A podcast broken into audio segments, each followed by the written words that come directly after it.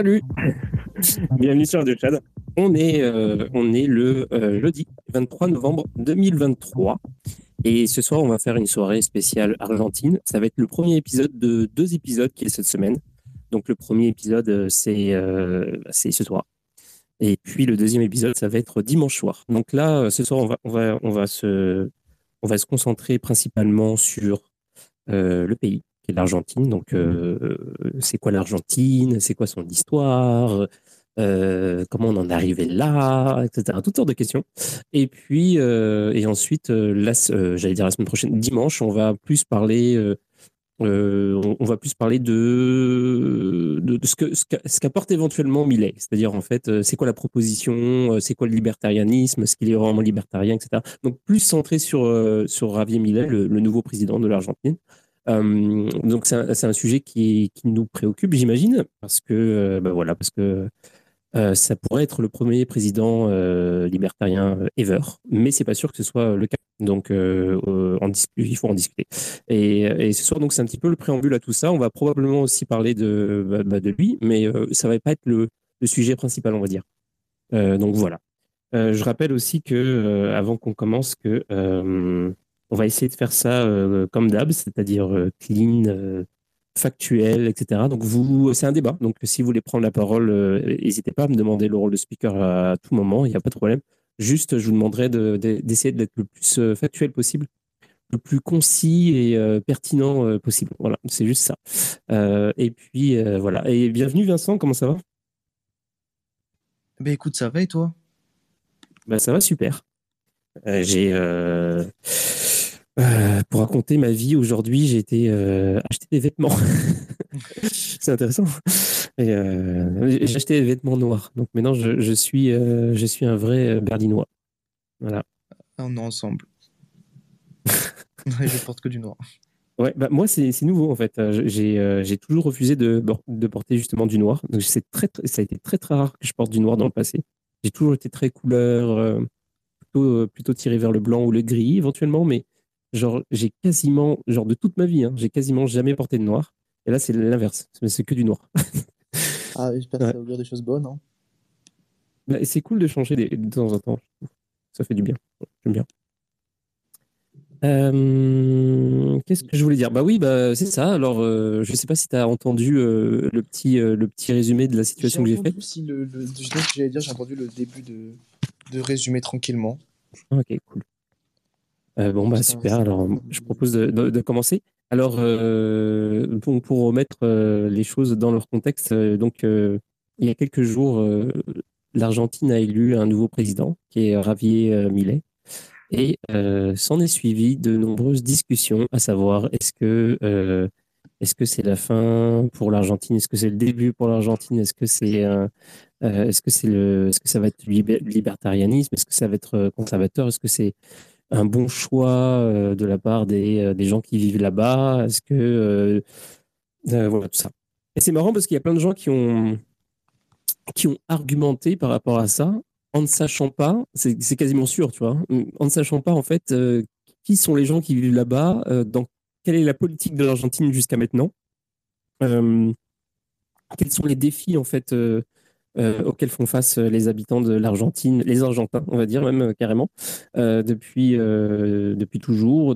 Enfin, ça a été, il y a eu beaucoup de changements dans ce pays depuis surtout ces, ces 100 dernières années. Ça a été très mouvementé.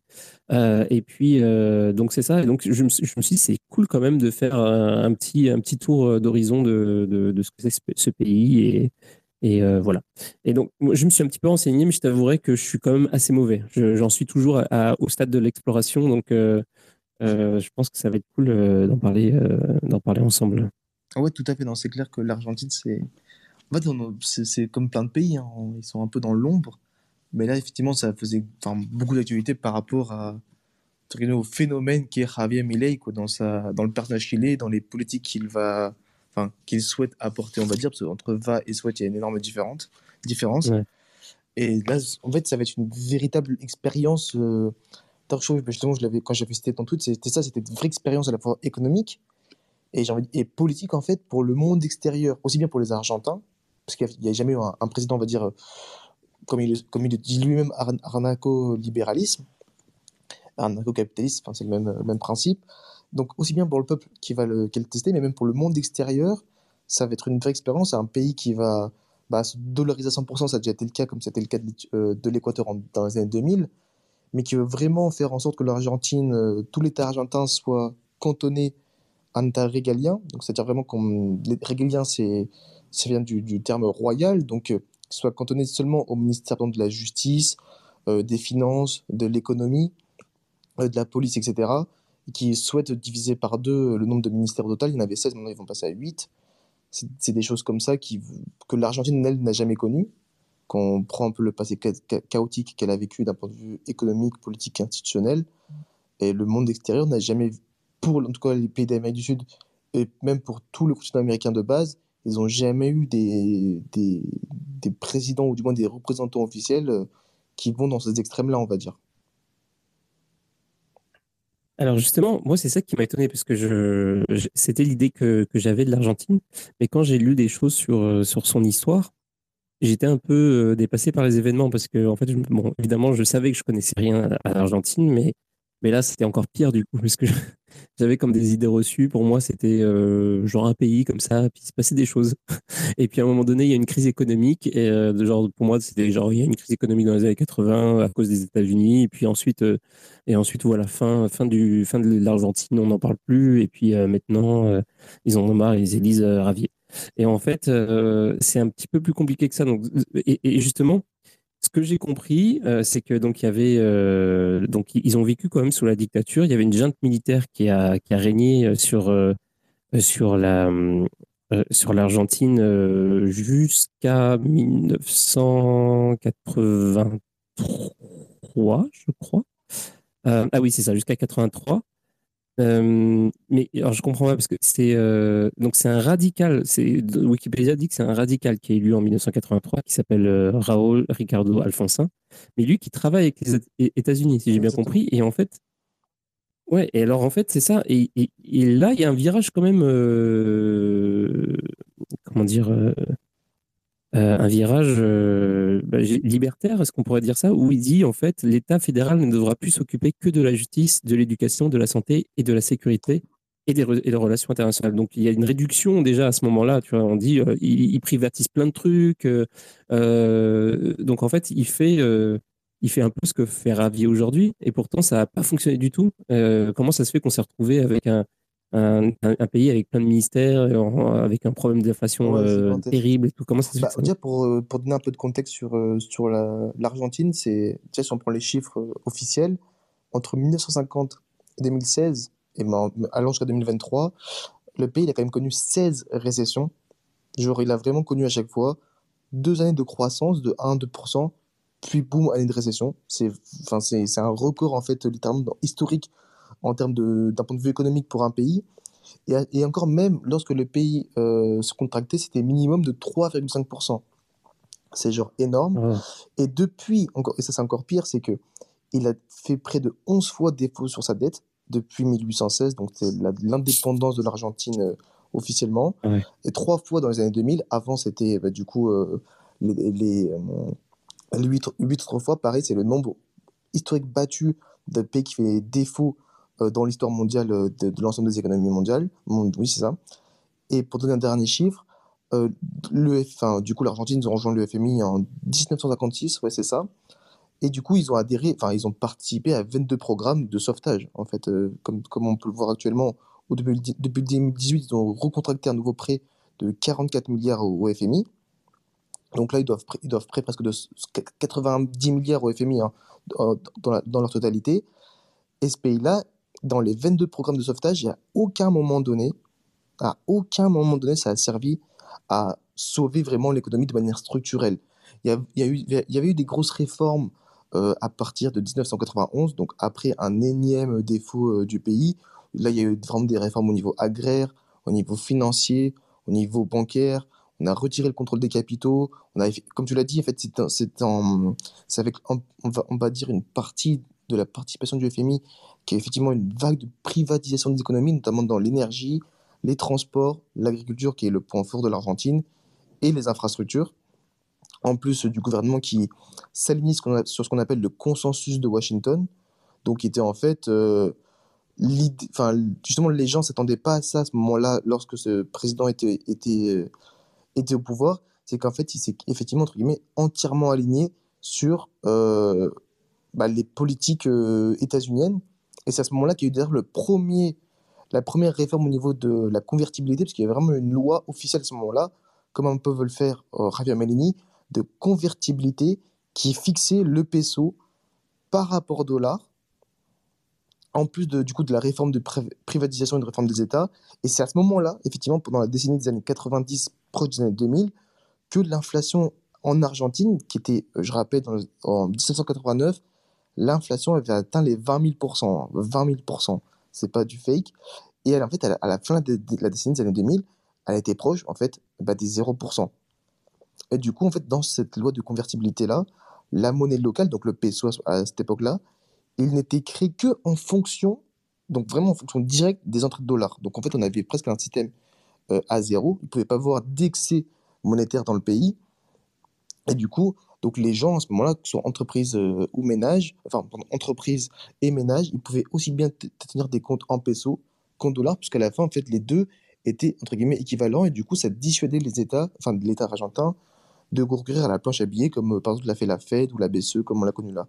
Mais en fait, si tu veux, le gros souci en fait, qu'ont connu l'État argentin euh, à partir des années 1800 1880 jusqu'à aujourd'hui, outre l'inflation, le taux de pauvreté, etc., c'est le déficit public. En fait, c'est un pays qui, malgré toutes les bonnes initiatives économiques qu'il y a pu avoir, euh, que ce soit des, politiques plus capitalistes ou des politiques plus communistes, comme c'était le cas du péronisme à partir des années 50, c'est qu'il a jamais su gérer son budget public. Ils ont toujours, toujours, toujours, franchement, quelles que soient euh, les politiques qui ont, été, qui ont été mises en place, en fait, ils ont creusé leur déficit public.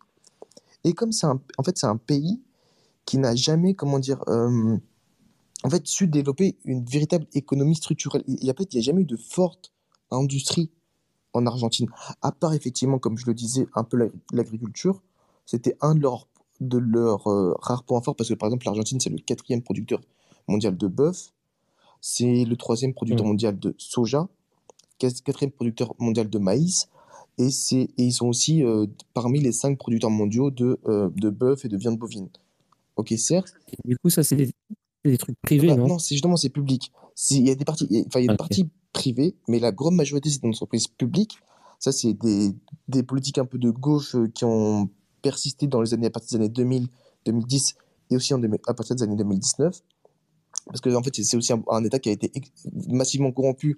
En fait, dans l'émission des dettes internationales qu'il y a eu dans l'Argentine, tu avais effectivement une part pour les projets moyen terme, qui sont dans les infrastructures, notamment le financement d'infrastructures, mais tu avais aussi une partie de la dette qui en fait allait dans les poches directement euh, de diplomates, de gens du gouvernement, voire d'entrepreneurs privés. Et cet argent-là, s'est retrouvé dans des comptes privés à Miami, par exemple. Ça, c'est des choses, encore une fois, publiques, hein, c'est pas de l'interprétation.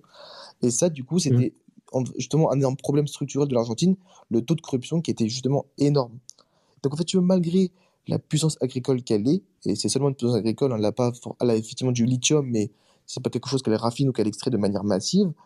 C'est un pays qui a qui, du coup, toujours reposé sur la planche à billets, du coup, l'impression, l'impression, l'impression de pesos, qui, du coup, alimentait l'inflation, et du coup, l'endettement euh, sur les marchés internationaux, du coup, euh, bah, en dollars. Sauf que, bon, quand tu as une inflation aujourd'hui qui est de 140%, tu as un peso, euh, alors là, je n'ai pas les chiffres exacts, mais qui a facilement perdu entre les années 2000 et 2023 près de 500 à 600% par rapport au dollar. Du coup, effectivement, quand tu émets de la dette en dollars, mais elle est, en fait, elle est irremboursable. Tu peux pas rembourser une dette mmh. quand tu as un risque de change aussi énorme et quand même le taux réel.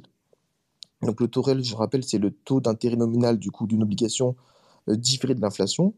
Ben, au début, c'est bien d'avoir de l'inflation. C'est comme nous, au début, en Europe, on était content d'avoir de l'inflation parce que mécaniquement, ça allège la dette. Parce que du coup, l'inflation permet d'avoir des revenus plus gros.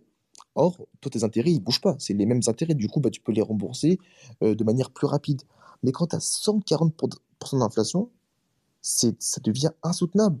Euh, de, de, là, c'est même plus même plus de l'argent que ça te rapporte, parce que de toute façon, toutes les entreprises commencent à faire faillite, les gens ne peuvent plus acheter, tu as, une demande qui est, ben, qui est égale à zéro, tu as un système de change qui devient totalement euh, cassable, et les gens ne font même plus confiance dans le système. D'ailleurs, c'est pour ça que le peso, en fait, euh, on, parle du peso argentin, mais en fait, les gens n'utilisent même pas le peso dans le pays, ils utilisent du dollar qui est en fait en papier, qui, est souvent caché d'ailleurs dans les maisons même. D'ailleurs, euh, selon la Banque mondiale, on dit que en termes de dollars, on dit que le pays est entre guillemets déjà euh, dollarisé parce que les ménages, dans leurs grottes, dans leurs maisons, dans plein, plein de caves, etc., on dit qu'il y a environ 250 milliards de dollars en, billets, en cash, dans le pays. Donc en fait. Alors, je, propose qu'on qu'on revienne euh, sur ces aspects-là juste après. Parce que j'ai mille questions par rapport à, à, te poser par rapport à ce que, ce que tu as dit plus tôt. Mais, mais avant ça, je vais, euh, je vais donner la parole à Cryptomancien qui a, qui a demandé la parole tout à l'heure. Ça va? Ah bah ça, va, ça va toi. Non, c'est juste pour faire, pour faire un petit coucou. Bah moi, je suis très, très content pour bah, ce qui s'est passé pour le peuple argentin. Euh, bah, Javier Miller qui, a, qui, a qui est vraiment sur une, sur une très bonne ligne économique, euh, libéral, libertarien, qui veut, euh, qui veut limiter le rôle de l'État dans l'économie. C'est une très bonne chose. Euh, c'est un monsieur qui a, de, de, ce que j'en vois en tout cas, qui est vraiment plein de bon sens. Voilà.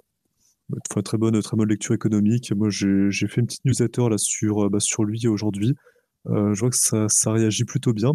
je vais juste vous, lire une petite minute et lire une petite citation de, de Javier Miller. La première chose à comprendre est que la Banque centrale est une arnaque. C'est un mécanisme par lequel les politiciens volent les braves gens par la taxe qu'est l'inflation.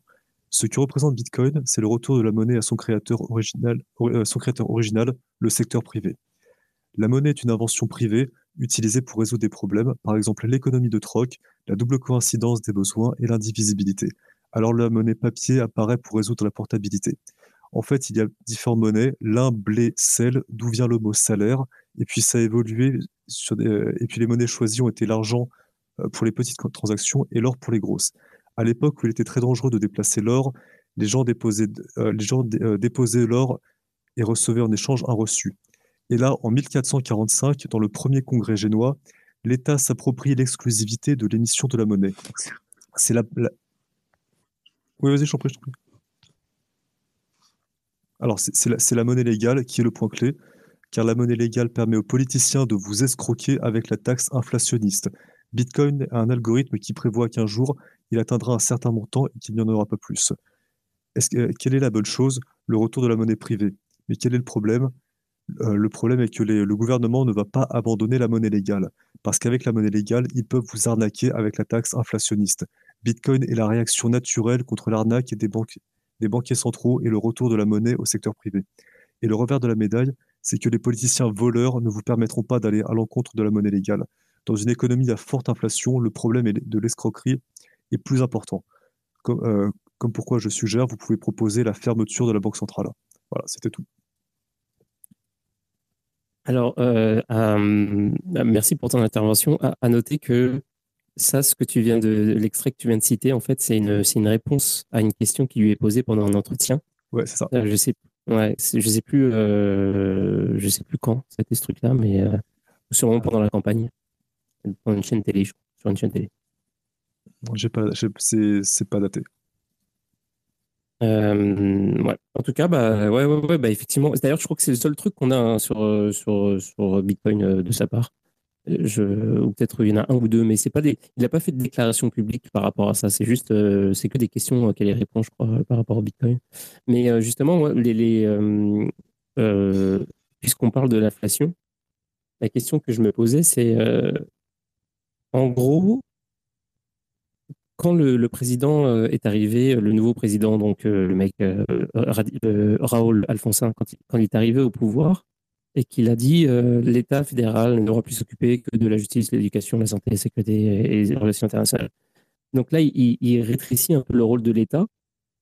Euh, comment en est arrivé au fait, comment en est à une situation où euh, l'État en fait euh, a complètement euh, rongé de l'intérieur le pays et l'a explosé économiquement. Comment comment c'est arrivé? Et ben deuxième question qui est peut-être liée à ça, c'est quel- quels intérêts, comment ça se fait que les États-Unis ont autant aidé entre guillemets, parce que c'est très étrange ce qui s'est passé quand même là-bas. Comment ça- ça- pourquoi les États-Unis ont été autant impliqués dans l'économie de l'Argentine? Alors, euh, pour la question de pourquoi ça n'a pas marché, tu veux, justement, quand, quand justement, je parle cette loi de convertibilité qui, était la première loi de convertibilité en Argentine, qui justement, effectivement, crée vraiment un système un peu égal à zéro de il y a autant de pesos créés que de rentrées d'or dans le pays. Ça, en fait, au début, ça a très bien marché. Une fois au niveau de la baisse de, l'inflation, que du coup, il y avait aussi, ça permettait beaucoup de, beaucoup de dollars dans le pays. Donc, tu as beaucoup d'entreprises étrangères qui ont investi dans le pays sans craindre justement les aléas mo- monétaires euh, locaux et du, coup peuvent aussi conserver leurs dollars en sécurité. Euh, la croissance, par exemple, même du PIB, elle a augmenté. Elle était environ de 0,5% dans les années 80 elle est passée à plus de 10% dans les années 91-92 et elle est restée aussi forte euh, vers les années 90-99 sans aucun souci.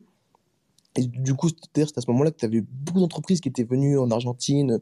Tu avais, EDF, tu avais Carrefour, tu avais Suez, tu avais Ford, etc.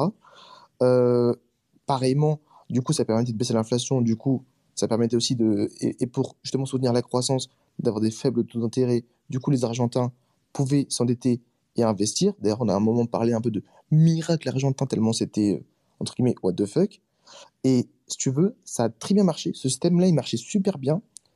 Mais le gros risque, en fait, dans cette convertibilité qui était vraiment, euh, entre guillemets, à part égale, c'était que le système de change, il était favorable tant que le dollar ne s'appréciait pas trop par rapport aux monnaies des pays avec lesquels l'Argentine faisait du commerce. Parce que, Ah, parce que si le dollar faisait, était beaucoup trop fort par rapport à ces monnaies-là, du coup, comme l'Argentine avait adopté en partie cette loi de convertibilité-là, du coup, elle perdait la- sa compétitivité par rapport, enfin, au niveau de ses produits, par rapport aux autres pays. Ce qui était logique. Sauf que qu'est-ce qui s'est passé en 1998 C'est que tu as Volcker, donc c'était l'ancien président de la Réserve fédérale américaine, qui a fortement augmenté le taux d'intérêt de- des États-Unis parce que justement à ce moment-là, les États-Unis faisaient face à une forte inflation. Mais là, c'était justement une hausse, comme on l'a vécu un peu euh, dernièrement en 2022-2023, très drastique. Et alors là, bah, du coup, tu as l'Argentine qui perd en fait toute sa compétitivité au niveau de ses exportations. Or, elle, c'était une grande exportatrice à ce moment-là quand l'économie, entre guillemets, était de nouveau vivante. Et en fait, ça s'est lié à quoi? La crise de la dette mexicaine, et, enfin, la crise de la dette Asie, du Sud-Est qui s'est propagée au Mexique et qui s'est propagée dans toute la- toute l'Amérique du Sud, du coup, allié à la perte de compétitivité extérieure euh, de l'Argentine, la crise brésilienne de 1999, et enfin la chute des matières premières. Parce que du coup, effectivement, ce sont des pays très connus, en fait, les pays qui sont très, très porteurs de matières premières. Ça marche bien quand les, les prix est haut, mais quand ça chute, ça se casse la gueule. Et surtout quand on, se bat, quand on bat son économie que sur ces pôles de croissance. Et donc là, en fait, si tu veux, qu'est-ce qui s'est passé? Croissance économique qui s'est effondrée, un chômage qui a explosé, et, là, et encore une fois, un déficit du compte courant qui a explosé, en fait. Qui a explosé. Et du coup, si tu veux, malgré toutes ces bonnes initiatives auparavant qui, effectivement, avaient ravivé l'économie argentine, ce seul défaut de, enfin, entre guillemets, ce seul hasard, entre guillemets, que la, Fed a dû augmenter fortement ces taux d'intérêt-là, en fait, et plus des événements conjoncturels, comme j'ai parlé de la crise de la dette mexicaine, euh, la crise brésilienne de 1999, etc., en fait, ça a totalement remis l'économie argentine à terre. Et qu'est-ce qu'ils ont fait pour, bah, entre guillemets, se relever? Impression euh, massive de monnaie, bah, comme la Fed, on l'a fait. Hein, nous, on a, fait la même chose euh, en 2008. On a juste, juste eu de la chance de pas avoir d'inflation parce qu'on délocalisait tout en Chine. Mais sans la Chine, on aurait aussi connu une inflation à plus de 100% dans les pays européens. Et le deuxième truc, c'est l'endettement sur euh, les marchés internationaux. Et ça, bah, du coup, bah, pareillement, sauf que quand tu t'endettes, bah, tu, tu sous-entends qu'on pourra te rembourser. Sauf qu'ils n'ont pas pu rembourser en 2001. Et du coup, en 2002, officiellement, ils ont refait de nouveaux défauts sur leur dette. Et du coup, justement, de 2001 à 2016, l'Argentine a été retirée des marchés internationaux et du coup ne pouvait plus du tout en fait euh, bah, emprunter sur les marchés internationaux. Donc ça c'est la première question que ça répond un peu à pourquoi cette, euh, ces initiatives de ce, de ce président à ce moment-là ont marché au départ mais comportaient un risque assez énorme. Et le deuxième point sur l'intervention des États-Unis, c'est pas vraiment les États-Unis hein, qui sont sont entre guillemets intervenus. Ils n'avaient pas forcément un grand besoin d'avoir l'Argentine comme allié à ce moment-là il n'y avait pas de. Enfin, la guerre froide, etc., certes, potentiellement. C'est surtout le FMI qui est intervenu. Alors, oui, le FMI est un peu sous l'égide américaine, sans non plus de l'être à 100%, mais ça, c'est tout simplement euh, dans la doctrine du FMI. C'est pas seulement d'aider les pays en difficulté à, foison et d'aider, euh, gratuitement, c'est d'aider les pays et en contrepartie avec des politiques entre guillemets d'austérité derrière, c'est-à-dire privatisation de l'économie, effectivement une adoption plus ancrée du dollar euh, dans la circulation monétaire, une réduction des subventions publiques, euh, du coup, bah, qui, peuvent, qui peuvent passer par euh, la fermeture de ministères publics, la fin des subventions pour le gaz, l'électricité, les transports, parce qu'il faut savoir que l'Argentine, dans les années 50, c'était le pays. nous, on parle, en France, on dit qu'on a un pays qui aide énormément, on a un pays vachement socialiste à ce niveau-là. L'Argentine, dans les années 50, c'était peut-être 20 fois la France. Nous, l'électricité, à ce moment-là, il y avait un chiffre qui disait qu'ils payaient entre 5 et 10 dollars leur facture d'électricité, alors qu'à ce moment-là, l'Allemagne et la France payaient près de 230 dollars, je parle en termes de dollars, hein, euh, leur facture d'électricité dans les années 50. Et en fait, je vais donner pour une comparaison, mais du coup, c'est des choses que le FMI a demandé à l'Argentine de couper, de, aussi d'arrêter ses contrôles de capitaux, parce que ça, du coup, c'est contre, entre guillemets, le, système vachement... Euh, vachement libéral, de continuer à dévaluer sa monnaie, le peso. Mais bon, ça, bon, c'était vraiment une, volonté propre du FMI pour favoriser le dollar, euh, etc., etc. Donc, tu veux, le FMI, en fait, c'est une logique du FMI. Hein. c'est comme ils l'ont fait en Grèce. Hein. C'est certes, OK, on vous aide, mais en contrepartie, vous allez adopter des politiques qui répondent à l'économie de marché. C'est pas gratuitement, tu vois. Je ne sais pas si j'ai pu pas mal répondre à, tes interrogations à ce niveau-là.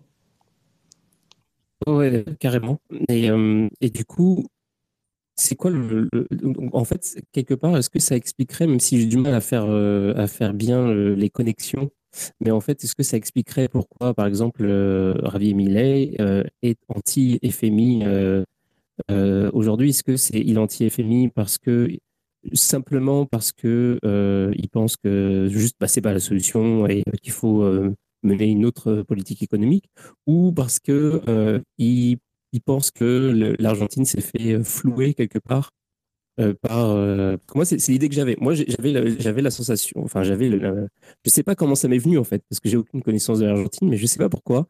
Euh, dans euh, mon imaginaire, en tout cas, j'ai cru comprendre au cours de ma vie que l'Argentine s'était fait arnaquer par les États-Unis et qu'il y avait euh, donc du coup j'avais assumé que en fait il y avait toutes sortes de, propositions, toutes sortes d'aides qui venaient des États-Unis qui étaient en fait dans le but de les maintenir à un état de, de précarité. Et, moi, dans, dans, ma tête, je me dis oh, peut-être que c'est peut-être que c'est ça aussi sa, sa réaction anti-FMI, etc. Mais pourtant il veut que il veut adopter le dollar à la place du peso. Donc, pour moi, c'est assez confus. en fait, c'est exactement ce que j'allais dire. C'est qu'en plus, euh, Rafael euh, officiellement, il, dit que ses deux seuls amis au monde, d'un point de vue diplomatie internationale, c'est les États-Unis et Israël. Et justement, il est anticommuniste.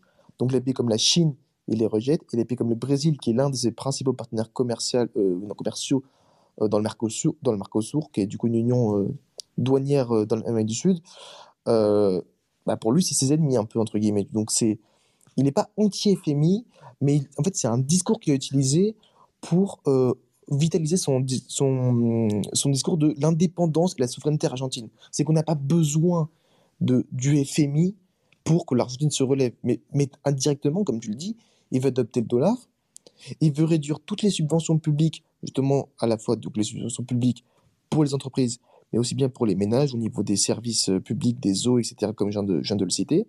Il veut couper 8 ministères sur 16, donc pour réduire de 15% le déficit public, en tout cas c'est les, chiffres hein, que lui l'avance, après on va voir si ça va se matérialiser. Euh, donc indirectement, il adopte en fait les politiques que le FMI souhaiterait. Mais c'est plutôt une phrase, une formulation qu'il a dite pour dire non, c'est moi, c'est pas En gros, c'est pour dire c'est moi qui vais rendre l'Argentine de nouveau forte, c'est pas le FMI.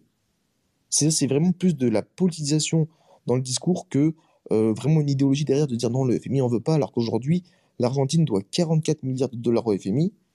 Euh, et d'ailleurs, le FMI a été entre guillemets gentil de, leur, euh, de les laisser que la moitié va être réglé en yuan à la Chine. Et pourtant, l'Argentine, dernièrement, qu'est-ce qui vient de se passer? Elle a rejoint les BRICS et le Rafael Melini, il est anti-Chine. Et pourtant, bon, après, ce n'était pas, sous, son, sous sa présidence, mais l'Argentine rembourse une partie de ses 44 milliards en yuan. Donc, si tu veux, c'est pour ça que je dis que c'est aussi une expérience un peu économique et psychologique et politique pour le, monde extérieur, aussi bien pour l'Argentine. C'est que le gars, il a des discours, mais dans la pratique, bah, ça rentre en contradiction. Donc, euh, son du FMI, c'est vraiment pour se mettre en avant lui. C'était vraiment juste pour sa, campagne, on va dire. Ah, ok, d'accord. Parce qu'aujourd'hui, ouais, offrent de l'argent au FMI, c'est le FMI qui, qui, les a beaucoup aidés. Bon, effectivement, ça n'a pas été très fructueux, mais franchement, quand on lit l'histoire de l'Argentine, on peut pas dire c'est. On peut le dire des fois, c'est la faute du FMI, et je le concède, mais l'Argentine vraiment a une tellement mauvaise gestion de son budget public. C'est, ce pays est effroyable d'ailleurs à ce niveau-là que en fait la FMI n'a, plus rien faire en fait. c'est pour ça que le FMI justement en 2018 elle avait vachement hésité à euh, faire un nouveau plan de sauvetage pour l'Argentine parce que c'était la question était bête mais c'est à quoi ça sert en fait? C'est 44 milliards, c'est c'est, une énorme somme d'argent mais est-ce que vous allez vous le relever après? Il y a toujours après, c'est des négociations, ça, ça, prend du temps sur le long terme, etc. Mais aujourd'hui, on voit que même aujourd'hui, on dit hein, que par exemple, dans la Banque centrale argentine, il y a environ 18 milliards de dollars dans l'ensemble des réserves de change. Donc, alors que c'est rien du tout. Hein. C'est que dans les, années 2015-2016, ils étaient environ 60 milliards. Là, ils ont fondu à près de 18 milliards de dollars. Et on estime qu'il faudrait qu'ils augmentent leurs réserves de change entre 45 et 60 milliards de dollars pour au moins commencer à rembourser le prêt. Juste rembourser le prêt. Hein. On ne parle pas de dollariser l'économie, etc. Juste commencer à rembourser le prêt. Ils vont les avoir comment ces dollars-là? Puisque bah, les seuls dollars qu'il y a dans le pays, ce sont du dollar en cash que les ménages ne vont jamais donner au gouvernement. Parce que c'est grâce à ça qu'aujourd'hui ils peuvent vivre en fait. Donc le... Malgré l'inflation. De quoi? Malgré l'inflation, tu sais, genre les mecs qui ont gardé les billets depuis 10 ans, euh, ils valent plus rien, non? Ah bah, bah, En fait, non, c'est le, le, peso qui vaut plus rien. C'est le peso par rapport au dollar qui vaut plus rien. Le dollar vaut de l'argent, justement. C'est pour ça que les gens. Ah, eux, les gens cachent des dollars chez eux. du dollar, littéralement, comme, euh, bah, comme tu, tu. Littéralement, c'est des petits, des petits articles argentins qui, le, qui en parlaient. C'est que les gens, vraiment, des fois, ils creusent sous terre, sous leur maison, et il y a des caches de dollars. C'est pas des dollars dans les comptes bancaires, etc. C'est vraiment du, du cash pur, comme, comme des billets, en fait. Parce que justement, là-bas, bah, le peso ne vaut plus rien et la plupart des comptes sont en peso, c'est vraiment, mais la base, le dollar a une valeur tellement forte que les gens justement ne veulent pas le montrer en fait. Ok, d'accord. Ça, c'est vraiment drôle. Ouais, c'est effrayant même. Bah, et en fait, ils font exactement comme, euh, comme les gens font avec le Bitcoin, sauf qu'au lieu d'avoir une, une, ledger, ils ont un coffre euh, dans, le, dans, le, dans le jardin. Quoi.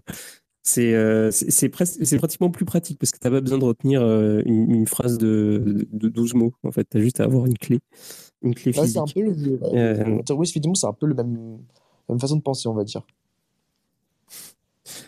il y a des commentaires, mais avant que je lise les commentaires, il y a un truc, avant que j'oublie, il y a un truc, la description que tu me fais, en fait, c'est vraiment marrant parce que ça me fait penser à la situation en Europe. C'est-à-dire qu'en fait, l'Argentine, ils sont, euh, qu'ils le veuillent ou non, en fait, finalement, ils sont pieds poings liés euh, à la politique euh, des États-Unis. Ils sont comme leurs esclaves. Et c'est, exactement pareil en Europe. C'est-à-dire que en Europe, tu peux, tu peux pas sortir. Enfin, surtout les pays du Sud, tu vois, ils peuvent pas sortir de l'Europe parce que ils ont tellement, on leur a tellement, l'Europe leur, leur, a tellement prêté de l'argent parce qu'au lieu de leur donner, tu peux croire que c'est un truc, tu sais, oui, on est tous ensemble, mhm. c'est l'Europe, euh, machin. Euh, donc euh, l'argent est donné. En fait, non. pendant les crises, notamment en Grèce et tout, c'est prêté l'argent. Ils doivent le rembourser. Et en fait, ce qui fait que la Grèce, par exemple, elle, a essayé de, sortir et elle sortira jamais parce que à chaque fois, le, le, ce, sujet-là revient sur la table. C'est ouais, mais comment vous allez rembourser si vous sortez? Parce que ça, c'est ça en fait. Et, et donc c'est pas possible. Et, euh, et, en gros, euh, donc ces, pays-là euh, vivent sous perfusion. et ça fait que tu as, bah, cette situation-là trop bizarre où ils sont, tout le monde est obligé de rentrer dans le rang et ça marche par. et des économies qui n'ont rien à voir, justement, les, pays du Sud ont aussi souffert de, ce problème de compétitivité, parce qu'ils avaient un euro hyper fort pour une économie qui, devait, qui aurait bien voulu pouvoir d'évaluer un petit peu sa monnaie, etc. Euh, et, j'ai l'impression que le cas de l'Argentine par rapport aux États-Unis est exactement, enfin, très similaire. Bah, c'est pas entièrement faux. Hein, c'est que, encore une fois, c'est un pays de 1899 à 20, il y a une, une, politique. Ensuite, de 19, 1930 à 1943, puis de 1950 à 1955, puis de 1955 à 1966. Je, je pense que c'est des phases. Hein.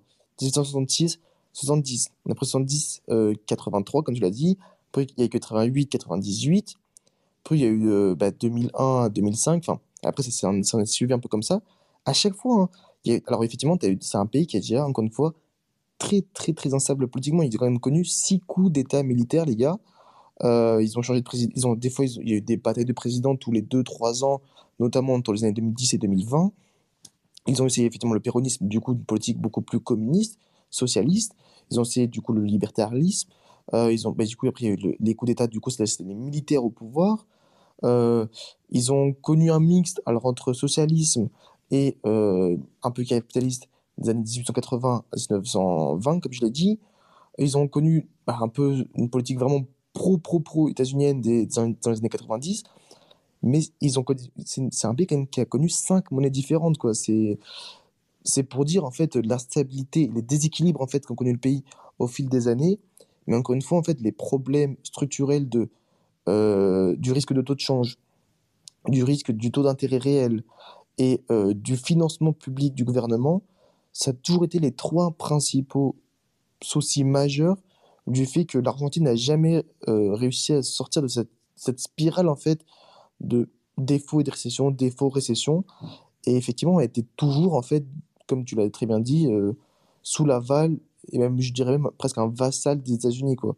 Sans les apports de capitaux du FMI, sans certaines réformes du FMI, c'est un pays qui. On ne saurait même pas, entre guillemets, où il serait, en fait. Parce qu'ils n'ont pas de grande industrie, ils n'ont pas de stabilité institutionnelle, ils ont 40% de pauvreté, ils ont connu, mais quasiment toute leur vie, ils ont connu plus de 100% d'inflation, ils ont une monnaie qui est qui est totalement inexistante. Ils ont beaucoup de corruption dans les gouvernements. On, ah, on, a notamment vu ça en 2019. Euh, leur, leur principale exportation, ok, c'est les, matières agricoles, mais bon, du coup, ils sont entièrement dépendants de la volatilité. Et encore une fois, il y a le risque de change au niveau des prix de ces matières agricoles qui sont libellées en dollars. Euh, donc, quand tu as en fait, n'as aucune force et aucun pilier qui maintienne ton pays. C'est vrai qu'aujourd'hui, c'est pour ça qu'on se dit aujourd'hui, mais c'est pour ça que même le Javier Melini, tu vois, c'est même pas une question de le mec est super puissant, le mec a fait des grands diplômes, le mec a une grande expérience, c'est même pas ça, d'ailleurs tout le monde le sait. C'est juste que le peuple argentin, euh, en fait, est, est comme c'est un peu comme l'effet Trump. C'est pas pour faire une comparaison euh, directe, mais l'effet Trump, c'est quoi? C'est que à partir de 2008, quand il y a eu la crise financière des subprimes aux États-Unis, beaucoup de gens ont perdu leur boulot, leur maison, leurs, euh, leurs épargnes, leur... Ils, n'avaient plus de perspective d'emploi, de pouvoir d'achat, ils n'avaient plus rien, les gens étaient au niveau zéro. 2008, 2012, 2012, 2016, sous Obama, donc 8 ans, il y a un dicton qui dit que les gens votent, euh, votent avec leur portefeuille. C'est que l'électeur, le, le, que ce soit le français, l'allemand, l'Amérique, etc., on n'est pas là pour, on n'est pas là à se dire oh là là, c'est super, c'est notre président, il a une très bonne politique étrangère, c'est super, c'est notre président, il va investir dans des pays à l'étranger, c'est super, c'est notre président, il va faire des alliances, etc. Non, c'est juste, on, va, veut juste savoir, nous, si on aura de meilleures perspectives ou pas pour les études et pour, et pour notre emploi, pour nous, nos familles, nos enfants. C'est vrai. Du coup, l'effet de Trump, c'est pendant 8 ans, les gens, ils n'ont pas retrouvé leur emploi. Les gens, ils n'ont pas retrouvé leur épargne. Les gens, ils n'ont pas gagné un pouvoir d'achat. Les gens, ils n'ont pas eu de, de nouvelles industries où ils pouvaient dire Ah, j'ai une chance pour moi, pour ma femme ou pour mes enfants. C'est pour ça qu'il y a eu un effet Trump. Et d'ailleurs, justement, les, principaux électeurs de Trump, c'est pas les riches, c'était notamment les communautés afro-américaines, mexicaines et, et latinas. Alors tout le monde dit les riches, mais non, c'était pas riche, même si Trump venait d'un milieu riche. Et Raphaël Méliné, pour faire le comparatif avec Trump, c'est que c'est un peu le même cas. C'est que les gens, ils ont vécu quoi pendant 100 ans, entre guillemets, de l'Argentine? De l'inflation, de la pauvreté, du chômage, euh, de la perte de pouvoir d'achat, pas de perspective d'emploi, des, gouvernements corrompus, euh, des réformes drastiques du FMI. Ils ont subi, subi et subi. Donc aujourd'hui, quand tu vois une alternative, certes décalée, et qui n'est pas forcément fiable, entre guillemets, mais qui sort des terrains battus, tu, te raccroches à ça. Tu vas te dire, bon, bah, peut-être que cette fois, le mec sort des normes, il semble pouvoir, euh, par son discours, effectivement, son charisme, entre guillemets, son, son, son expérience d'économiste, connaître les problèmes de l'Argentine et vouloir les régler sans être, être un politicien. Trump, pourquoi on l'a aimé aussi? Parce que c'est pas un politicien. Trump, c'est un homme d'affaires et il a réglé les États-Unis comme un homme d'affaires. Javier Melini, c'est pas un politicien, c'est un économiste. On dit qu'il connaît son domaine et il agit en tant qu'économiste pour le bien, entre guillemets, de l'Argentine. Je mets, je mets des guillemets parce que on sait pas, c'est de la spéculation. Donc ça, tu vois, on peut pas aujourd'hui dire, ok, c'est euh, le nouveau venu de l'Argentine, il va tout régler, ou c'est le mec qui va tout foirer parce qu'on sait pas. Ça va être une expérience, tout le monde le dit, mais la vraie raison de, de, de son élection, c'est parce qu'il y a eu un ras-le-bol général de toutes en fait, euh, des défaites des, anciennes administrations argentines, en fait. Mmh. C'est un vrai en fait, Alors, plus sociologique que vraiment électoral, on va dire. Alors, euh, ça, on, va, on va derrière en reparler, mais avant ça, je vais, euh, je vais te lire les, commentaires qu'il y a eu depuis tout à l'heure, parce qu'il y a eu des questions et, et j'ai pas envie d'attendre trop longtemps avant de les lire. Alors attends, je vais essayer de les dire dans l'ordre, parce que comme d'habitude, euh, euh, Twitter m'a dit. Alors, il y a l'homme soja qui a dit extraordinaire, ces libertariens de pacotille sans nuance, qui n'ont aucune réflexion sur le principe de compromis, ne serait-ce que pour maintenir la paix sociale. Alors, je ne sais pas à quoi ça fait référence, mais tant pis. Euh, alors ensuite, qu'est-ce qu'il y a encore? Il y, a, y a Wanda qui a dit il y a 12 minutes depuis, euh, depuis est-ce que l'Argentine est en capacité d'emprunter sur les marchés financiers mondiaux? Est-ce qu'elle a euh, titrisé une partie de sa dette comme en France? Euh, Alors, bah, effectivement, en fait, elle a été interrompue de 2001 2016, comme je l'ai dit. Elle a été de nouveau interrompue en 2018, de nouveau interrompue en 2020 avec la crise du Covid. Là, elle peut, mais alors c'est vachement contrôlé par le FMI. Donc, elle ne peut pas, par titriser sa dette, donc effectivement, créer des, des vrais mécanismes de financier, parce qu'en fait, tout simplement, euh, du point de vue extérieur, aujourd'hui, personne ne veut prêter au FMI, euh, ne veut prêter à l'Argentine. C'est-à-dire qu'elle peut mécaniquement le faire, euh, si elle le souhaite, parce qu'elle est habilitée de nouveau à le faire. Mais en fait, tout simplement, aujourd'hui, personne ne veut prêter à l'Argentine. Que ce soit des fonds d'investissement, ce soit des fonds de pension, que ce soit d'autres États. Si, alors si je, me trompe, pardon, tu as, la Chine. La Chine est le plus gros, l'Argentine est le plus gros créditeur euh, dans l'Amérique du Sud de la Chine. Comme, comme je l'ai dit, hein, c'est la Chine qui a participé à la moitié de la dette du FMI. Mais voilà, on parle, il n'y a pas d'acteurs privés, ce sera plutôt des acteurs étatiques. Donc en fait, aujourd'hui, tu as le FMI avec euh, le Club de Paris et tu as la Chine. Après, la question, c'est que la Chine, comment ça va se passer Puisque Javier Meleni considère que la Chine est son ennemi, selon ces, termes. Donc ça, ça va être une interrogation. Mais effectivement, aujourd'hui, l'Argentine peut de nouveau emprunter sur les marchés internationaux obligataires pour répondre à la question. Ok. Euh, ok. Euh, Merci pour la question et merci pour la réponse. euh, il y a euh, une autre question de Wanda qui dit bien sûr, encore du blabla, il va faire comment concrètement? Euh, Bon, du coup, je ne sais pas à quoi ça fait référence, c'était deux minutes après. Euh, d'ailleurs, je, l'ai dit souvent, mais j'ai l'impression que personne personne n'écoute. Genre quand vous quand vous écrivez un commentaire, si vous voulez qu'on, parce que moi, vous avez remarqué que je lis pas les commentaires en direct. C'est très rare que je lise les commentaires en direct. Donc, si vous voulez que ça fasse du sens, essayez de si vous pouvez, euh, avec le nombre de caractères, essayer de mettre en, remettre en contexte votre euh, question, du genre euh, mettez un petit, un petit truc devant qui explique en quoi, à quoi vous faites référence, un truc du genre, parce que ce sera beaucoup plus facile. Juste, si vous pouvez faire ça, c'est parfait. Sinon, tant pis. alors, il y a une troisième question, c'est UK, donc le, le Royaume-Uni, est sorti, est sorti, c'est l'effondrement Montée en épingle par des populistes, la population a cru bien, faire, sauf qu'elle regrette. Les marchés semblent bizarrement tous improbablement reliés et tout est très complexe.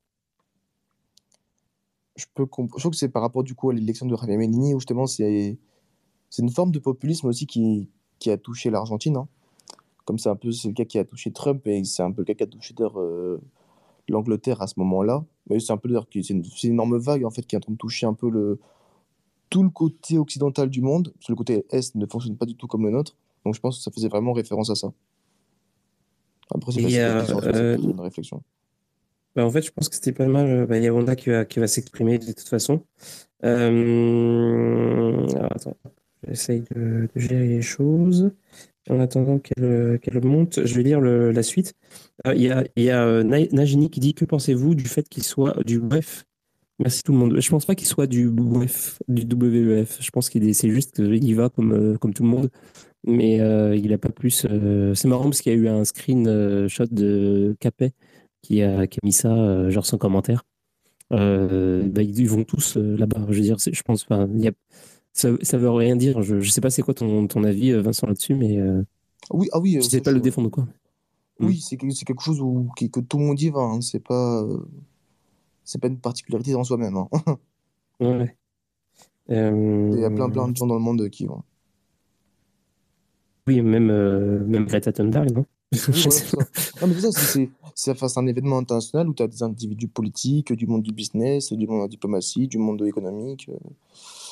Il n'y a pas mm. de. Voilà. C'est pas un passe-droit ou c'est pas un truc où il n'y a que certaines personnalités qui y vont, on va dire.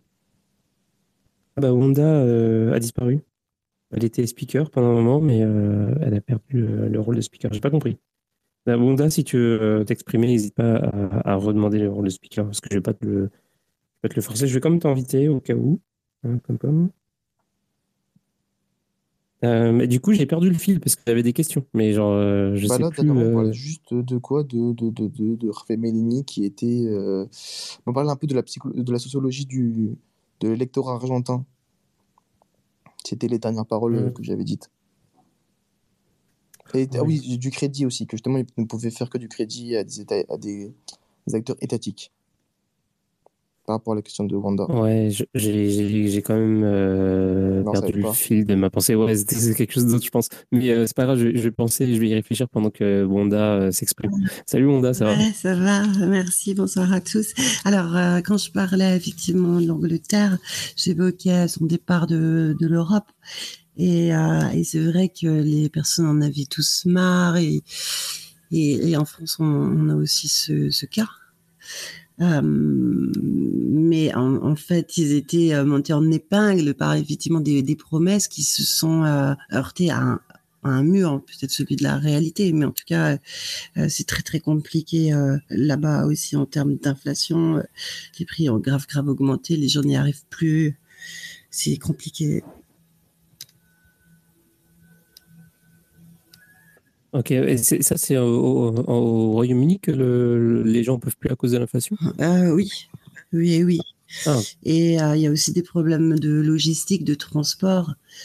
Euh, par exemple, tu as des, il n'y a plus assez de transporteurs là-bas pour, venir chercher les, tout ce qu'ils importent, eux, ailleurs.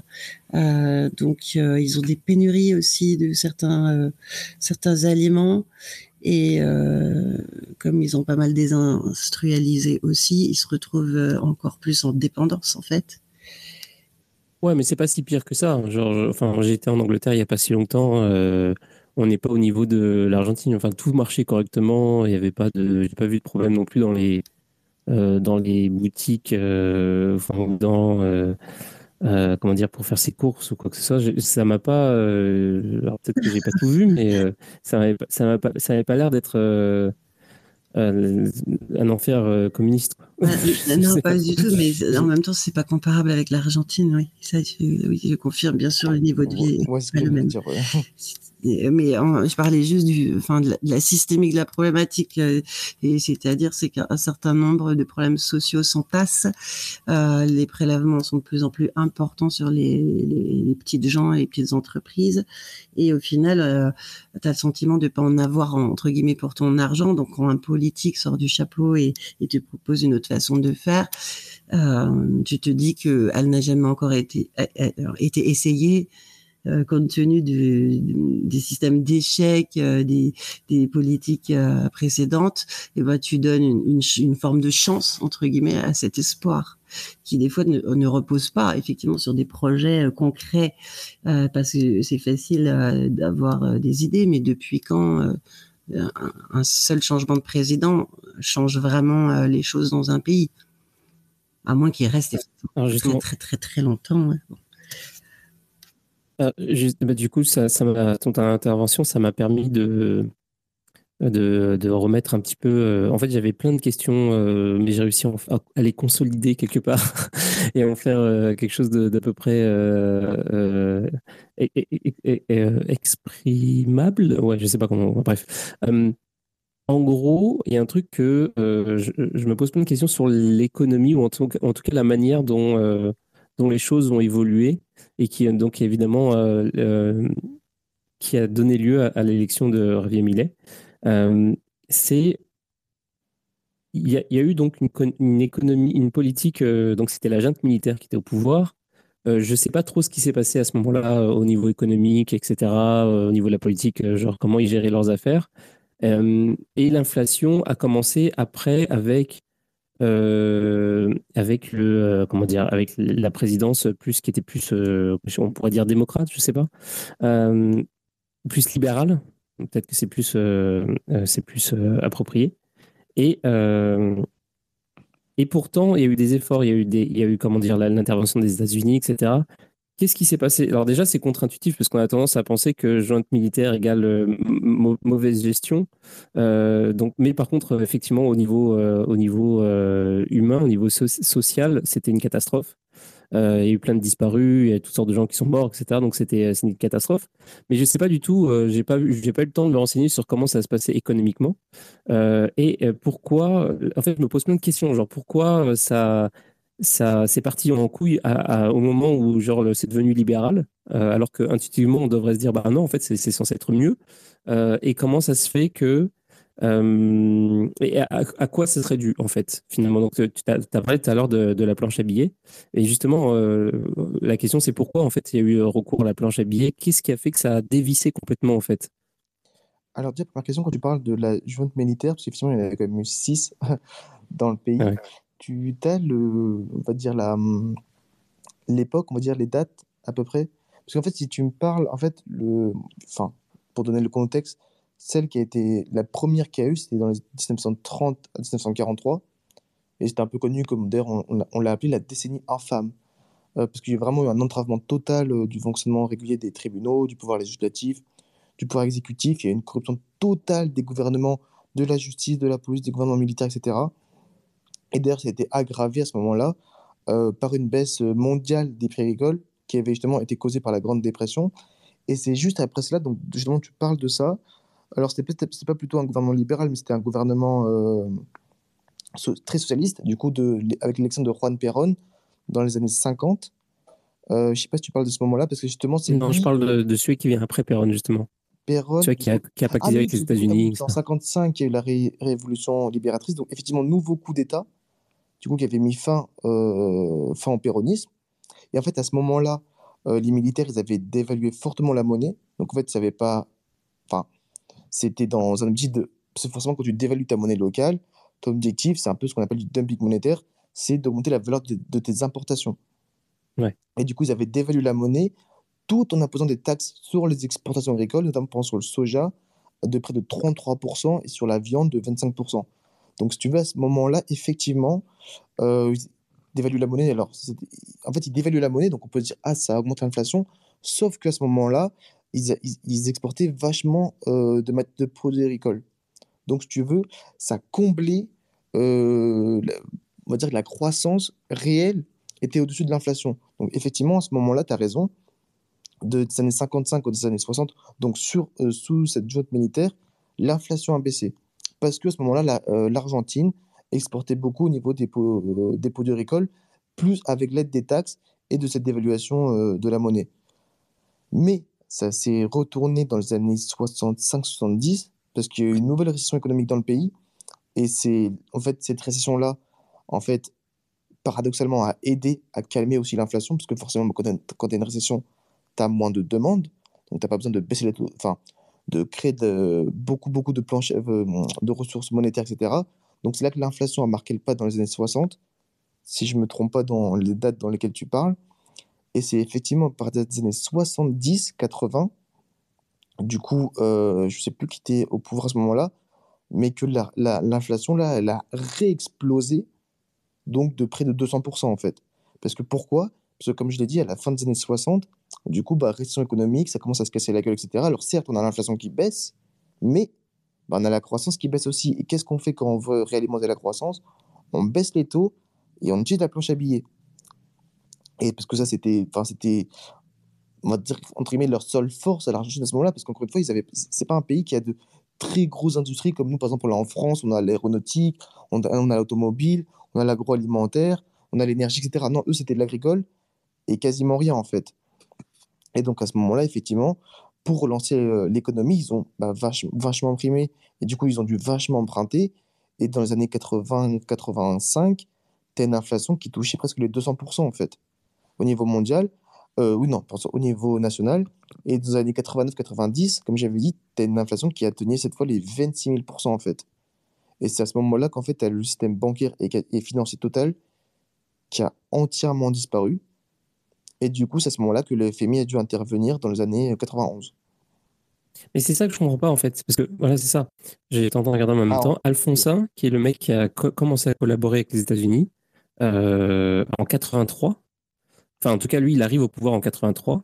Ouais, ça, Euh, ok. et c'est et c'est c'est- en fait c'est là que ça commence à partir vraiment en couille. C'est-à-dire que là, je vois les chiffres sur Wikipédia. je ne vais pas les chercher très loin. Euh, ça met, ça dit que le euh, est euh, qu'il fait signe à, enfin qu'il fait face à des problèmes d'inflation de ouf et qu'en 88 c'est à 380 343 Mhm. et, et, et, et un an plus tard, c'est ça, en 89, c'est 3000%. Genre, ça a vraiment explosé fin des années Ah oui. 80. Oui, oui, c'est ça. Ah, bah, les années 80-90, c'est ce qu'on appelle l'hyperinflation. C'est là que c'est en fait bah, le pays était totalement en perte de contrôle to- totale. Et donc là, c'est exactement ce que je te dis. C'est effectivement les années 83-89, c'est là où euh, l'inflation en Argentine, historiquement parlant, a le plus explosé. Et c'est juste après que le FMI, euh, que le FMI justement a dû intervenir. Ah, ok, d'accord. Donc, euh, en fait, de ces années-là, il n'y avait pas vraiment. euh, C'était juste euh, Alfonsin, euh, plus ou moins seul. il y le président Menem, qui, du était pourtant du parti péroniste. Donc on s'attendait à qu'il fa- qu'il fasse des politiques socialistes. Et c'est lui, du coup, qui a agi de manière contre-intuitive et qui n'a pas du tout suivi une, poli- une politique expansionniste ni une politique populiste. Mais c'est lui, c'est lui qui s'est aligné sur le consensus de Washington et qui a créé la loi de convertibilité dont j'ai parlé au début et qui a permis justement de faire descendre l'inflation de près de 20 000% à quasiment 10%. Même pas quasiment, à 10% et en dessous. C'est là, en fait, si tu veux, les- le moment de lumière de l'Argentine, c'est les années 91, donc enfin, président Menem allié avec l'aide du FMI, aux années 2000. Et Ok, après, ça s'est recassé la gueule. Mais c'est ces petites décennies-là, c'est ça qu'on appelait le miracle argentin, comme je l'avais dit, où on se disait, enfin non, le miracle argentin c'était à l'époque, mais à ce moment-là, on l'appelait un peu l'espoir argentin, parce qu'on se disait, putain, enfin, après euh, 40, 50 ans d'inflation, de chômage, de pauvreté, de coup d'État militaire, de déficit public énorme, que le pays de nouveau se stabilisait. Mais après, c'est reparti de nouveau euh, à partir des années 2000, comme j'ai- comme j'avais expliqué justement avec la crise brésilienne, la crise mexicaine, la des taux années- dans années à 1998 euh, de la réserve fédérale, etc., etc., baisse des matières premières, et c'est là que c'est rebelote, reparti dans, une spirale dans les enfers, en fait. Alors, il y a, il qui dit euh, Je vis en Amérique latine. Euh, si vous voulez, je peux répondre sur comment marche leur économie, qui gagne quoi sur la croissance, importation, éco. Euh, et il dit aussi pour la planche à billets, c'est pour rembourser leurs dettes libérées en monnaie étrangère. Bah, écoute, c'est Nagini, euh, aucun problème. Si tu veux monter euh, pour discuter avec nous, aucun problème. Juste, alors je vais t'envoyer l'invitation. Et en attendant, je vais poser une question qui, qui m'est revenue du coup. C'est cette histoire de, de Chine. Donc, tout- à l'heure, tu disais que la moitié de leur dette de 40 milliards, euh, c'était la Chine qui, qui la détenait. Ouais, ils avaient bien compris. Qui a accepté, hein, c'est le FMI qui a accepté que l'Argentine re- euh, rembourse une partie de sa dette en, en yuan, effectivement. Ouais, et alors, du coup, ça vient d'où cette histoire? Comment ça se fait qu'il y a la Chine qui, qui, euh, qui pop euh, comme ça, genre dans En fait, la Chine, ça fait très longtemps.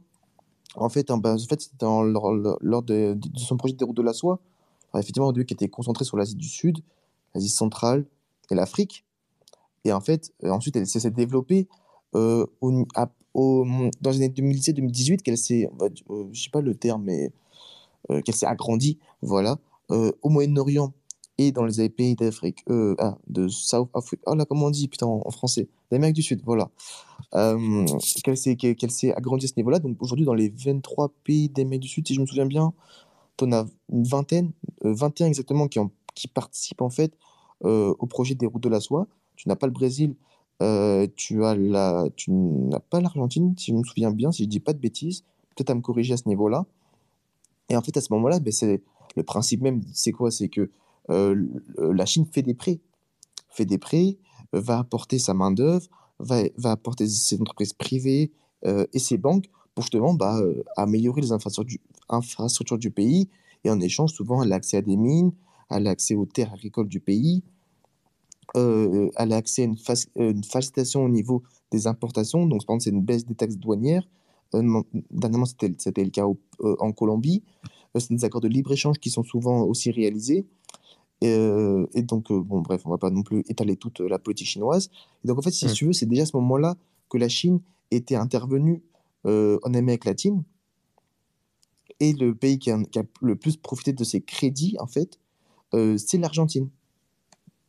Et donc, si tu veux, c'est que là, la, et la Chine, du coup, c'est devenu, hein, c'est devenu euh, aujourd'hui devant la Banque mondiale le plus gros euh, débi- euh, enfin, non, c'est pas c'est, euh, le, le gros, comment on appelle ça, putain, fournisseur de crédit dans le monde entier. Ouais. Aujourd'hui, c'est, alors, tu as le FMI, Chine, Banque mondiale et tout le Club de Paris, Club de Londres, etc. Euh, donc, la Chine est, devenue un acteur majeur. Et justement, aujourd'hui, le FMI, justement, discute très souvent, en fait, avec le FMI. euh, non, le FMI discute très souvent avec la Chine, justement, par exemple, dans les, dans les défauts de pays comme le Sri Lanka, euh, le Pakistan, euh, le Zimbabwe, euh, difficulté de la dette de l'Éthiopie. Le FMI est constamment en discussion avec la Chine parce que la Chine aujourd'hui est l'un des plus grands euh, créditeurs du monde entier en fait. Ouais. C'est pour Et ça du que coup, euh, des interventions. Et du coup, euh, avant que je donne la, parole à Nagini, euh, euh, bah, en, en- en gros, la Chine, euh, c'est quoi Parce que quand on, on avait déjà abordé ce sujet-là avec l'Afrique et tout, on expliquait que euh, en fait, la Chine investit euh, en Afrique et euh, elle investit euh, dans des infrastructures aussi, surtout. Donc, euh, du coup, elle est même assez bienvenue euh, dans, ah euh, dans cette partie du monde. Qu'est-ce qui se passe avec, euh, avec l'Argentine? Est-ce qu'ils font la même chose? Euh, Comment ça se fait qu'ils arrivent comme ça euh, Est-ce qu'ils sont bien vus? Est-ce que c'est euh, est-ce que c'est quoi? C'est c'est quoi le, le rôle de la Chine finalement dans, Ah bah, cette alors en fait, la Chine, là où elle a, on va dire, euh, eu une mainmise forte en Amérique latine, c'était pas, c'était pas, genre en 1949, quand les, les communistes ont gagné contre les nationalistes, t'avais une pays de, t'avais certains pays au début qui avaient reconnu la Chine. T'avais la Colombie, t'avais le Nicaragua, t'avais le Panama, t'avais le Chili aussi, qui était à ce moment, euh, qui après euh, est devenu communiste, etc. Donc t'avais au début une partie des pays qui avaient déjà commencé à être parmi les premiers à reconnaître euh, la, République populaire de Chine. Mais là où en fait où la Chine s'est vachement ancrée, ça a commencé dans les années 50-60 avec beaucoup de politiques de gauche en fait qui avaient été inspirées du péronisme en Argentine et en plus il y avait cette envie de ce développement des pays non alignés et à la fois non alignés qui voulaient aussi se développer par rapport aux pays du Nord. Et la Chine, elle proposait quoi? Des produits pas chers. Elle propose un immense Mm. marché. Mais au niveau politique, elle proposait quoi aussi? Que chacun pouvait garder sa souveraineté euh, de manière indépendante, qu'il n'y avait pas, une, une- il n'y avait pas d'interférence dans les affaires étrangères, euh, dans les affaires internes de chacun des pays respectifs, que chacun, chacun pouvait gérer de sa manière euh, les normes écologiques, les normes des droits de l'homme, etc., justement comparé aux pays du Nord. Et en fait, à ce moment-là, du coup, en fait, il y avait des valeurs qui commençaient à être communes, en plus d'une politique, on va dire, euh, mondiale des pays du Sud, qui étaient souvent non alignés, de vouloir se développer économiquement- et s'industrialiser. Mais la trajectoire, elle s'est encore amorcée de plus en plus dans les années 2000. Pourquoi? Parce qu'avec la, hausse des matières premières dans les années 2000 à 2005, en fait, tu as une vague, euh, une sorte de virage à gauche euh, au niveau du pouvoir dans les pays d'Amérique du Sud. Tu as eu Hugo Chavez au Venezuela en, 19, ah, en 1999. Tu as eu euh, Lula au Brésil et Nestor Kirchner en Argentine en 2003. Tu as eu Tabaré Vasquez en Uruguay en 2005. Euh, tu avais eu Ebo, Vol- euh, non, Evo Morales en, Bol- en Bolivie en 2006 et tu avais eu Correa en Équateur en 2007. Et en fait, tous ces gouvernements de gauche, ils étaient dans cette euh, idéologie de, de coopération sud-sud. En plus des promesses, comme j'ai dit, de respect de la souveraineté, non-ingérence, euh, mise en avant par la diplomatie chinoise, etc. Et du coup, tu avais à la fois l'idéologie qui se, qui se rejoignait, des politiques qui se rejoignaient et des intérêts économiques qui se rejoignaient là. Et c'est à ce moment-là que la Chine, en fait, économiquement parlant, elle est rentrée de manière structurelle dans toutes ces petites économies. Elle a fait l'acquis- l'acquisition de concessions minières, elle a développé ses propres projets d'exploration, elle a multiplié les investissements stratégiques euh, donc, dans l'infrastructure, dans les transports, dans l'énergie dans ces pays-là. Elle les a inondés de produits manufacturés made in China, euh, etc. Elle a exploité leurs ressources naturelles, enfin blablabla. Bla, bla, bla. Et donc c'est là qu'en fait les liens sont fortement tissés entre les pays d'Amérique latine et la Chine. C'est vraiment euh, au début des années 50, mais ça s'est vraiment amorcé de manière structurelle dans les années 90-2000. Ok, ok. Euh, super intéressant. Euh, c'est sûr que j'aurai encore euh, toutes sortes de questions, mais bon, peut-être plus tard. Mais en tout cas, salut Nagini, comment ça va? Ouais, bonjour, bonjour à tous. Vous m'entendez bien là ou pas? Ouais, on t'entend bien. Ouais, parfait. Ouais, donc du coup, moi, par rapport à, à la Chine aussi, c'était pour expliquer un peu comment ça marchait dans ces pays-là. C'est, aussi en fait que tous les locaux, en fait, ils ne, cro- ils ne produisent aucune richesse. Quand on parle d'exportation de ces pays-là, c'est toujours de l'argent étranger qui est venu et qui reste dans des monnaies étrangères. Par exemple, l'agriculture, ça va être, euh, ça va être un étranger qui va venir acheter des terres, produire dans des énormes fermes et revendre. Et, tout ça, en fait, il, n'y touche absolument rien. Alors si, ça va faire quelques emplois parce qu'il faut, il faut bien un, peu de main-d'œuvre, mais ils n'ont pas de facteur de richesse, ils ont aucune, aucune vision. Par exemple, par rapport à l'histoire des Chinois, c'est aussi des gens qui détiennent tous les commerces de supermarchés d'Amérique latine quasiment. Ce sont toujours des Chinois. Et même dans les, par exemple, vous allez dans les ports de pêcheurs qui sont des, euh, qui eux sont des locaux, bah, ça va être la revente en gros, par exemple, ça va être des Chinois qui la gèrent. Donc il y a toujours un Chinois qui est caché, enfin, caché quelque part dans un coin qui gère. Par exemple, ça va dans tel, ça va dans de telles proportions que vous allez des fois dans des marchés aux poissons de locaux, bah, vous allez acheter un, vous allez acheter un local et en fait pour faire le change, bah, en fait il va appeler son boss chinois pour le faire. Donc en fait tous ces pays-là aujourd'hui ne, enfin ne produisent rien. Je veux pas dire ça contre eux, ça paraît un peu pé- péjoratif, mais toutes les économies de ces pays-là, ce sont que des gens étrangers qui viennent et qui en fait rachètent parce que bah, ont besoin un peu d'argent, donc rachètent souvent. Donc ça doit être comme disait avant euh, la personne qui parlait avant, des mines. Il y a aussi beaucoup de terres pour construire. Donc par exemple le Costa Rica, alors là c'est pas les Chinois, c'est surtout les Américains qui ont tout racheté. Et donc cet argent-là leur appartient. Donc localement, il n'y a aucune construction de richesse. Quand vous allez avoir des micro-commerces, par exemple, ce que j'appelle les micro-commerces, ça va être ce qu'on voit souvent en Amérique latine. Ce sont les gens qui poussent des chariotes et qui va vous vendre euh, du sirop, selon la spécialité de chaque pays. Mais par exemple, ça va être une petite glace euh, avec, il achète le mec achète un pain de glace, il va le couper en petits morceaux, il va mettre un petit sirop dessus. Mais en fait, si vous regardez, bah, le pain de glace, il est fait dans une dans une usine, il l'achète ou il revend des chips. Donc en fait, il produit rien, il fait que revendre des choses qui ont été produites ailleurs ou par quelqu'un d'autre. Et donc la pauvreté qu'on a en Amérique latine, c'est qu'en fait, il y a vraiment deux classes. Il y a ceux qui peuvent jouir de l'Amérique latine par rapport à son climat, son économie, parce que bah, parce qu'en fait, ils amènent de l'argent de dehors. Et en fait, ceux qui sont locaux, premièrement, ils sont pauvres, donc il faudrait voir aussi la qualité de la main-d'œuvre, où est-ce qu'elle est. Parce que quand vous êtes pauvre, bah, qu'est-ce qui se passe? Tout part aux États-Unis. Donc je pense que déjà, les États-Unis drainent énormément de la part de la main-d'œuvre, euh, je ne vais même pas dire de main-d'œuvre qualifiée, mais de main-d'œuvre euh, ayant capacité, force physique et, euh, possibilité de, production, ne serait-ce que par exemple pour construire des habitations, bah, tous ces gens-là, la plupart sont drainés aux États-Unis. Donc après, en fait, ce sont des pays qui se retrouvent à s'endetter, parce que tout le monde a un peu de dette, mais l'erreur qu'ils font, c'est qu'ils la prennent souvent en dollars. Donc leur monnaie étant plus faible que le dollar, bah, ils se retrouvent à imprimer pour pouvoir rembourser. Et ensuite, bah, c'est le cercle vicieux, parce que comme ils impriment pour rembourser, ça dévalue leur monnaie.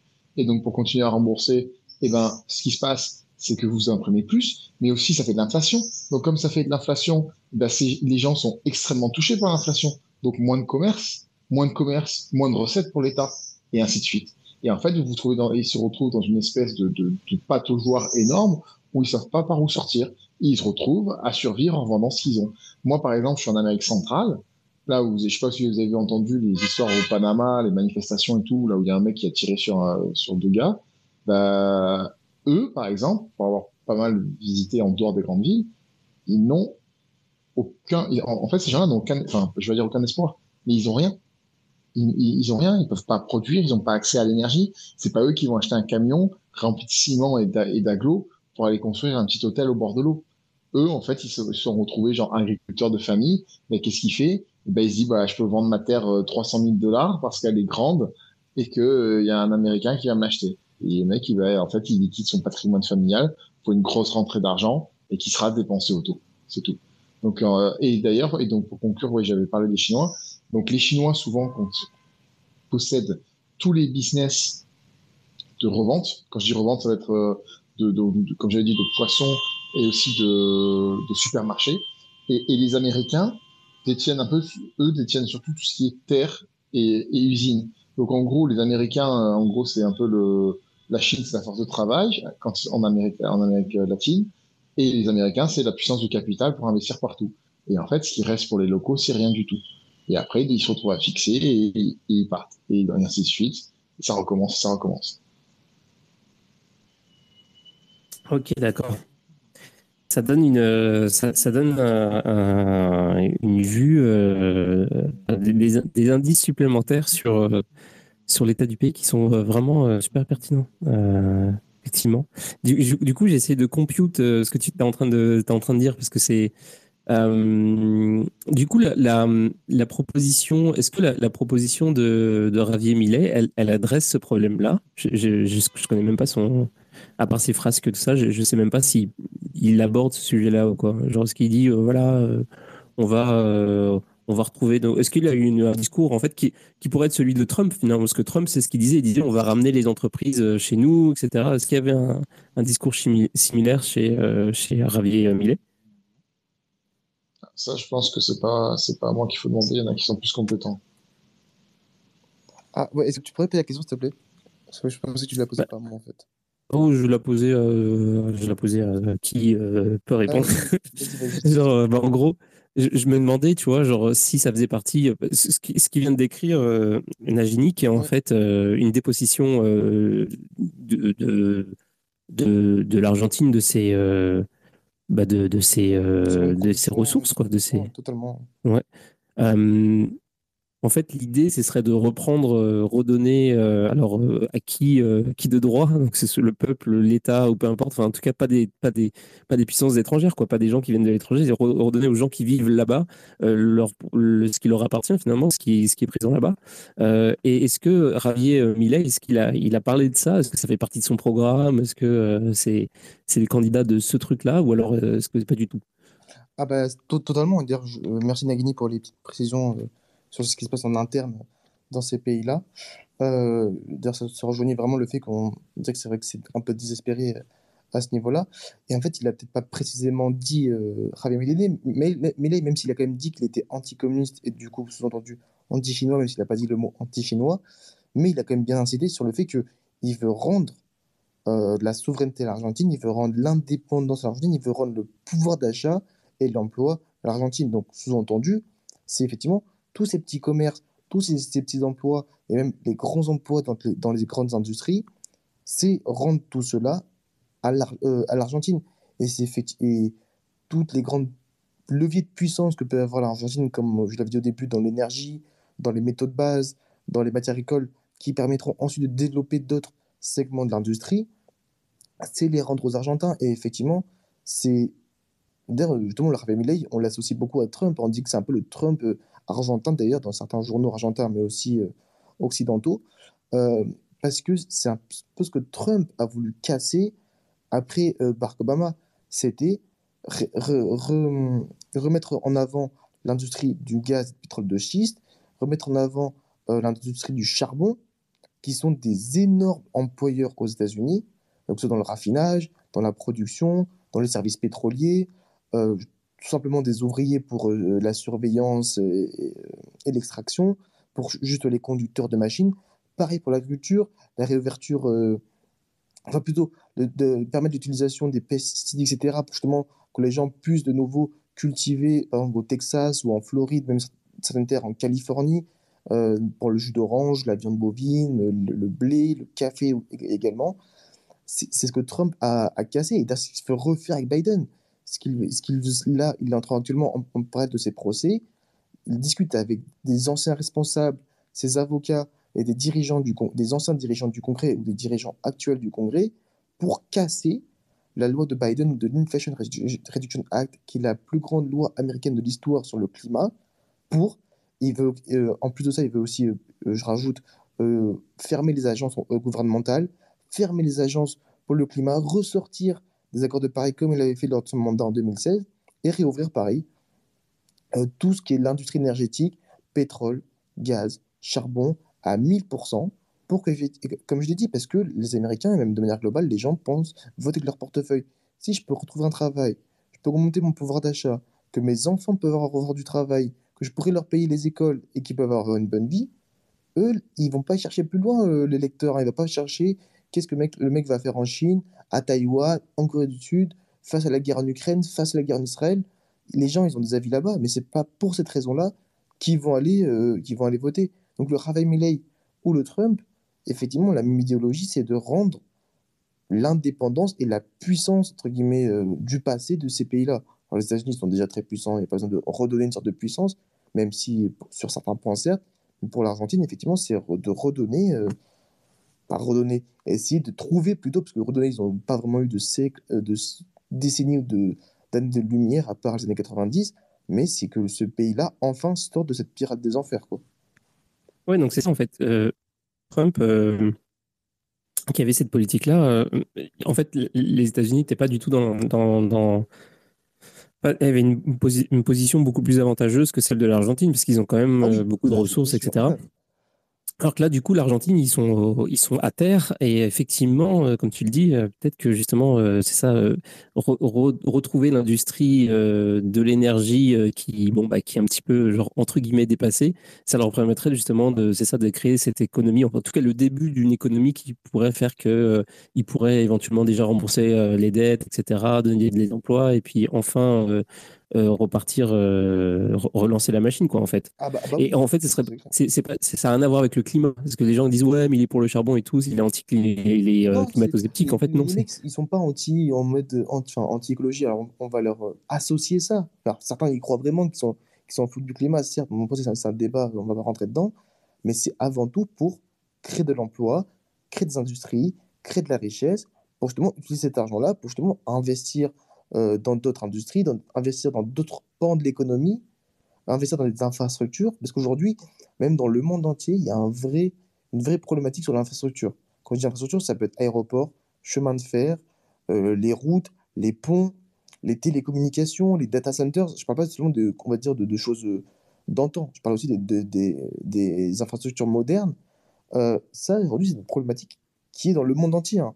Alors, comme je dis, on en avait parlé dans l'émission avant, mais les routes de la soie, aujourd'hui, ça devient pour l'Europe et les États-Unis, par exemple, un vrai point politique de contre-attaque. Ils veulent contre-attaquer ça.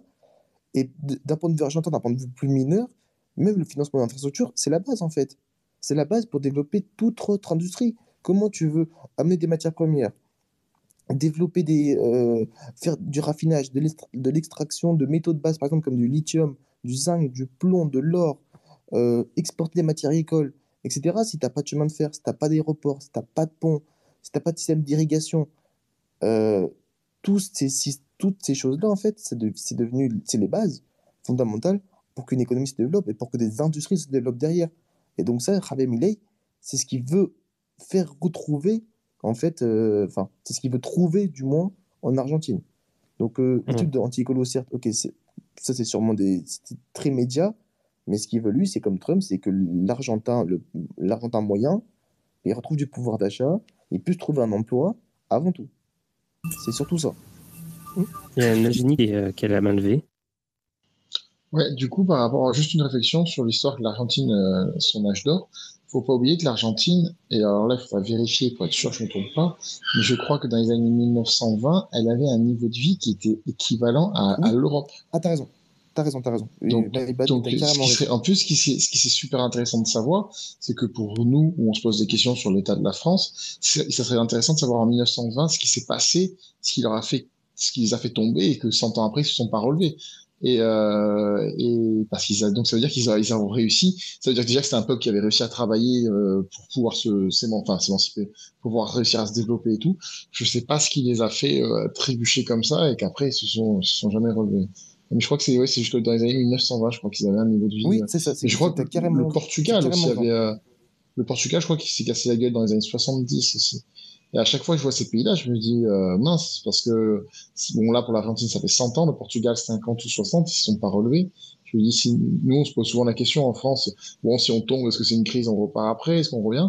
Je me dis, il y a beaucoup d'exemples où des pays sont jamais revenus, j'espère que ça peut nous arriver. Quoi. Bon, bref, je vous laisse continuer. Non, mais très bonne réflexion, c'est effectivement, j'avais oublié, c'était 1920, effectivement, l'Argentine, à ce moment-là, elle était devant la, la France en, en, tant que, que PIB par habitant au niveau au rang mondial, ça c'est vrai. J'avais oublié cette, cette petite période-là. c'était parce que la descente aux enfers.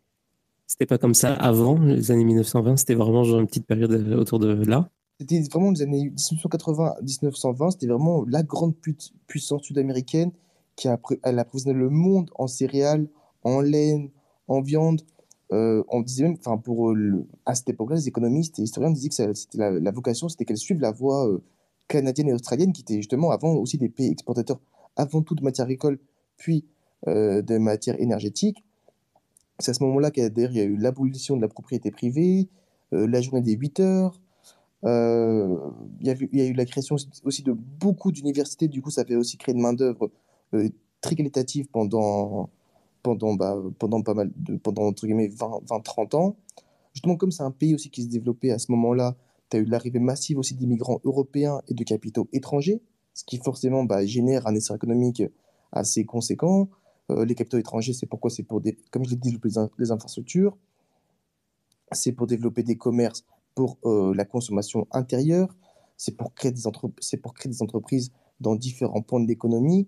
Euh, ça permettait aussi à la fois, à ce moment-là, avec l'argent, de subventionner en partie les ménages sur les universités, sur le transport, sur l'énergie. Du coup, bah, ces ménages-là pouvaient consommer euh, dans l'économie intérieure.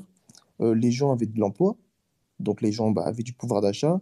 Tu n'avais pas une inflation qui était comme aujourd'hui à, plus de 100%, c'était vachement maîtrisé. Donc tu avais eu plusieurs politiques euh, révolutionnaires, entre guillemets, justement, en amont de la France. Hein. Journée des 8 heures, sur la vie privée, avant tout la subvention publique, qui avait permis justement le, bah, de, créer de manière structurelle de la richesse. Et en fait, si tu veux, ça s'est cassé, ça, dans les années 1930 avec justement le premier coup d'État militaire. Justement, les, là, les, militaires, ils ont, comme j'avais dit, ils ont entravé tous les pouvoirs euh, judiciaires, législatifs, exécutifs, tous les tribunaux, corruption à foison, euh, on ferme euh, les terres, ils appartiennent à l'État, toutes, les propriétés, toutes les propriétés, entreprises privées, ça appartient à l'État, les subventions, on les arrête. bon, c'était, c'est à ce moment-là que ça a commencé le déclin, le début du déclin de l'Argentine et qui a commencé à creuser les premiers déficits publics et les premiers débuts d'inflation. Et depuis ce moment-là, en fait, ça s'est jamais arrangé. C'est vraiment la 1930 à 2023, c'est l'Argentine dans une spirale de l'enfer. Ouais, j'ai euh, pendant que tu parlais, j'ai fait une petite, euh, j'ai fait une, toute petite recherche sur euh, ChatGPT et euh, juste pour, parce que je me posais la même question que que ce que se posait comme question Najimi. Euh, déjà, je voudrais commencer par dire que je ce que vous dites, je trouve ça super passionnant. Donc, euh, je suis trop content de faire cette émission. Et, euh, et c'est ça. Donc, j'ai posé la question. donc, en fait, je lui dis, je lui dis, l'Argentine dans les années 1910-1920 était florissante et forte économiquement pour plusieurs raisons clés. Non, en fait, c'était ma question, mais il m'explique pourquoi. Alors, il me dit exportation des produits agricoles, demande internationale élevée, investissement étranger, immigration et développement urbain, stabilité politique relative, politique économique libérale, développement de l'industrie. Et, et- et du coup, je vais juste poser la question, pourquoi ça n'a pas continué? Alors, donc là, vous pouvez cocher des cases, si vous voulez, de, de ce qui se passe en Europe pour savoir si on, si on va suivre, euh, suivi- euh, suivre la, la même euh, trajectoire. Alors, euh, crise économique mondiale et la Grande Dé- Dépression, Oui, Euh, politique- oui, c'est ça. politique économique protectionniste, surdépendance envers l'agriculture, changement dans les relations commerciales internationales, instabilité politique et politique économique interne, endettement et problèmes financiers, ralentissement de l'immigration et de la croissance démographi- démographique, concurrence internationale. Voilà, c'était Oui, tous les, tous les... ce que je- j'avais dit auparavant, un truc. Ouais, Mais oui, c'est Ouais, ouais. À partir de ce moment-là que ça a commencé à, se casser la gueule. Et qui, en fait, en fait, quand tu lis, en fait, quand tu lis l'histoire euh, de l'Argentine, tu, tu comprends pourquoi le Javier Milei il est au pouvoir, en fait. Genre, c'est pas, c'est pas une, une surprise dans le phénomène qu'il est, effectivement, parce que c'était un Trump très médiatisé, un grand communicant, très théâtral, avec des discours très radicaux, entre guillemets, très radicaux. Après, ça, ça dépend des points de vue, bien évidemment. Mais en fait, quand tu, quand tu lis un peu les journaux locaux argentins, euh, qu'on peut avoir accès, hein, bien évidemment, bah, en fait, quand tu prends le discours du, de l'Argentin moyen, mais tu comprends qu'il va voter pour Javier Milei et pas un, pas un ancien péroniste, tu vois. C'est pas quelque Hmm. chose qui. Enfin, quand- so- so- so- logiquement, je trouve ça totalement logique. Après, la question, c'est est-ce que ça va marcher ou pas? Et ça, pour l'instant, personne ne peut le savoir. Personne ne peut le savoir. Et alors, ça, me fait faire le pont vers ma, prochaine question, qui est pas mal une des dernières, je pense que j'ai, parce que euh, ça fait déjà une heure et demie qu'on est ensemble, mais c'est, euh, mais en gros, euh, donc en fait, par rapport à tout ce qu'on vient de dire, on, on a, on a beaucoup parlé de- des facteurs, comme si c'était des facteurs, euh, je je sais pas comment dire, exogènes, je sais pas, euh, genre, tu sais, des, des trucs Euh, qui s'abattent comme, euh, comme bah, en fait, c'est- un mélange de facteurs structurels et conjoncturels. Ok. Je dirais ça. Et, et en gros, c'est ça. euh, ah, ma question serait genre, à- à quel, euh, comment on peut mesurer euh, finalement le, le rôle qu'ont joué les, les leaders euh, de l'Argentine euh, dans ce qui s'est passé en Argentine Parce Ok. qu'on dit qu'il y a, comme, que- tu vois, et, Ouais. et- et justement, au, à- au, au regard de, de ça, d'éventuellement de, de cette réponse-là, à que- comment, on peut, euh, comment on peut envisager euh, le rôle que pourrait jouer euh, Javier Milei. Javier Milei, finalement, tu vois ce que je veux dire? Bah, alors que justement, quand je parlais de, quand je parle, quand je parlais de conjoncturel, ça parlait, comme tu as parlé, comme j'en avais parlé, de la Grande Dépression, de la crise brésilienne, de la crise de la dette euh, d'Asie du Sud, de la crise de la dette mexicaine, euh, de la, de la crise de 2008. Ça, c'est- Donc, c'est des événements conjoncturels. hein. Ce sont des événements qui sont arrivés dans un contexte, mais qui ne sont pas, dire, euh, qui vont pas durer forcément sur le temps. Structurel, là, tu l'as, ça va être une réponse rapide. Euh, les leaders argentins en sont, en sont pour, en grande partie responsables euh, de l'État argentin. Ça, euh, quand je dis l'État, je ne parle pas forcément du pays, mais de l'État social, euh, institutionnel, économique, à 1000%. Euh, L'impression à foison euh, de la monnaie locale, euh, l'endettement sur les marchés internationaux, les déficits publics d'année en année en année, le fait de ne pas réussir à développer euh, une économie structurelle. Donc, effectivement, comme j'avais dit, c'est un pays qui a été énormément de fois en récession, qui a connu de l'instabilité politique, en fait, euh, quasiment pendant toute sa vie. Il y a quand même six coups d'État militaires pendant l'histoire, depuis son indépendance. C'est pas rien non plus. Euh, Le, le péronisme, c'est bien. C'est bien de subventionner la to- totalité et de devenir à ce moment-là l'un des plus grands systèmes de protection sociale du monde, en développement des services publics, les transports, les retraites, etc. Mais si, si c'est en parallèle s'endetter à des milliers de milliards de dollars et ne pas avoir une économie pour rembourser ces dettes-là, bon, ça se tirerait une balle dans le pied. Euh, ils ont jamais su, en fait. C'est vraiment, c'est ça, c'est politique.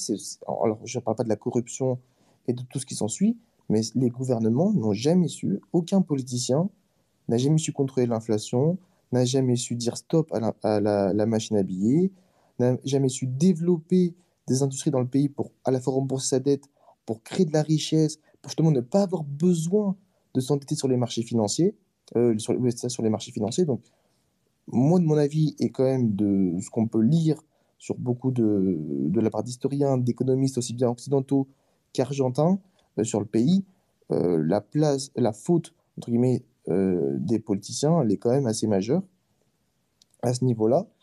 ça, franchement, je pense qu'on ne peut, pas nier. De toute façon, ça ne peut, pas être, ça peut pas être, ça peut pas être la faute d'entreprises parce que ce sont des entreprises nationalisées. Ça ne peut pas être la faute des ménages parce que, bon, bah, accuser un ménage, il faut, y aller. Donc, ça peut être entre guillemets, la faute des gouvernements. Alors après, on peut accuser le FMI sur ses politiques d'austérité, certes, euh, oui et non, mais les gouvernements, bon, ce pas, c'était pas des, très grandes fleurs. Et pour le Raphaël Millet, du coup, pour euh, finir sur ça, bah, euh, ce, qui, ce en fait, économiquement parlant, c'est rationnel. On va dire ce qui c'est pas forcément bien, parce que encore une fois, les, les conséquences, on ne peut pas le savoir, mais le fait de vouloir privatiser l'économie, le fait de vouloir dollariser euh, l'économie qui effectivement permettra de réduire l'inflation sur le court terme. Après, le risque dedans, c'est de dire que l'inflation n'est que euh, non, que l'origine de l'inflation n'est qu'un facteur monétaire. C'est pas le cas. Imaginons euh, il y a de nouveaux déficits budgétaires, qu'il y a une offre, il y a des déséquilibres de l'offre et la demande dans le pays. ça, c'est des choses qui peuvent créer de l'inflation. Et là, que ce soit en dollars ou pas, ça va pas changer grand chose. Euh, effectivement, couper euh, une partie des subventions, voilà, totalité des subventions, effectivement, économiquement, c'est rationnel. Fermer une partie des ministères, effectivement, c'est rationnel. Mais de l'autre côté, dollariser l'économie, c'est quoi? C'est être un vrai vassal de la politique monétaire américaine, donc de la Fed. C'était même être un vrai vassal de l'état de santé euh, de l'économie américaine. Donc en fait, là, c'est bah, tu es, un vassal, tu, tu, tu n'as aucun. Enfin, ils n'ont plus de. C'est-à-dire que l'Argentine n'aura plus de politique monétaire, ne pourra plus imprimer sa monnaie. Alors, effectivement, c'est bon, c'est mauvais, ils l'ont fait de la mauvaise façon. Ça ne veut pas dire que de base, c'est un outil qui est inutile, c'est pas le cas. Euh, donc, économiquement, il a des choses bonnes, des choses mauvaises, je dirais, mais dans ce qui est bon, c'est rationnel. Dans ce qui est mauvais, euh, d'être un vassal de l'économie américaine, après, si les relations entre les deux pays sont bonnes, pourquoi pas? Effectivement, ça va pas si les États-Unis peuvent, euh, enfin, c'est des relations bilatérales solides, c'est gagnant-gagnant. Après, moi, la question que je pose, c'est être ennemi de la Chine. Euh, ouais, quand la Chine, c'est un de tes principaux partenaires commerciaux, euh, la plupart de tes produits, tu ne les exportes pas aux États-Unis, mais tu les exportes en Chine, et que tu dois la moitié de ta dette à la Chine, et que tu veux, et là que tu te prônes officiellement anticommuniste, je ne sais pas à, quoi ça peut mener exactement, mais Enfin, aujourd'hui, l'Argentine, euh, la dette, elle doit la payer. Sinon, elle va se retrouver en défaut. si elle se retrouve en défaut, elle va être de nouveau euh, retirée des marchés internationaux de la dette. Et c'est reparti, en fait. Donc, elle va devoir il va devoir faire des compromis avec, les, avec, le, avec la Chine. Il va aussi devoir faire des, compromis avec le Brésil, qui, dans l'Amérique du Sud, est son principal partenaire commercial, notamment sur le domaine de l'énergie verte. Ils ont des projets ensemble sur le raffinage et l'exportation de métaux de base et sur les politiques agricoles, notamment avec le, Merco, euh, le Mercosur, oui, avec le Mercosur, euh, bien évidemment, ça, il va devoir aussi trouver des compromis avec le Brésil, même parce qu'il associe Lula aux communistes. Bon, c'est en partie vrai, bref. Euh, il va aussi devoir diversifier l'économie. Donc ça, prendre privatiser l'économie, c'est pas une mauvaise chose. S'il peut, il peut permettre, de, avec, les capitaux engendrés par euh, les exportations agricoles, de diversifier l'économie, ça, c'est, ça sera une très bonne chose. Comme ça, ça évitera l'économie argentine d'être euh, soumise aux aléas et à la volatilité des prix des matières agricoles. Donc, si tu veux, il n'est pas notamment non plus euh, totalement changeant, le gars. C'est-à-dire qu'il il, il, fait des politiques économiques libérales. Ben, ça, a déjà fait dans le passé. À voir s'il va faire mieux ou pas. Après, sur la diplomatie internationale, il va devoir faire des compromis avec ses principaux, à la fois débiteurs et partenaires commerciaux. Et ça, encore une fois, c'est quelque chose que on, va tous expérimenter euh, au, fur et à mesure de, des, années vont, qui vont suivre. Ok, ok. Euh, merci mais C'est pas un gars qui forcément tranche totalement avec ce qui s'est passé auparavant. non, mais c'est ça, ça n'a pas l'air. Il va le faire mieux.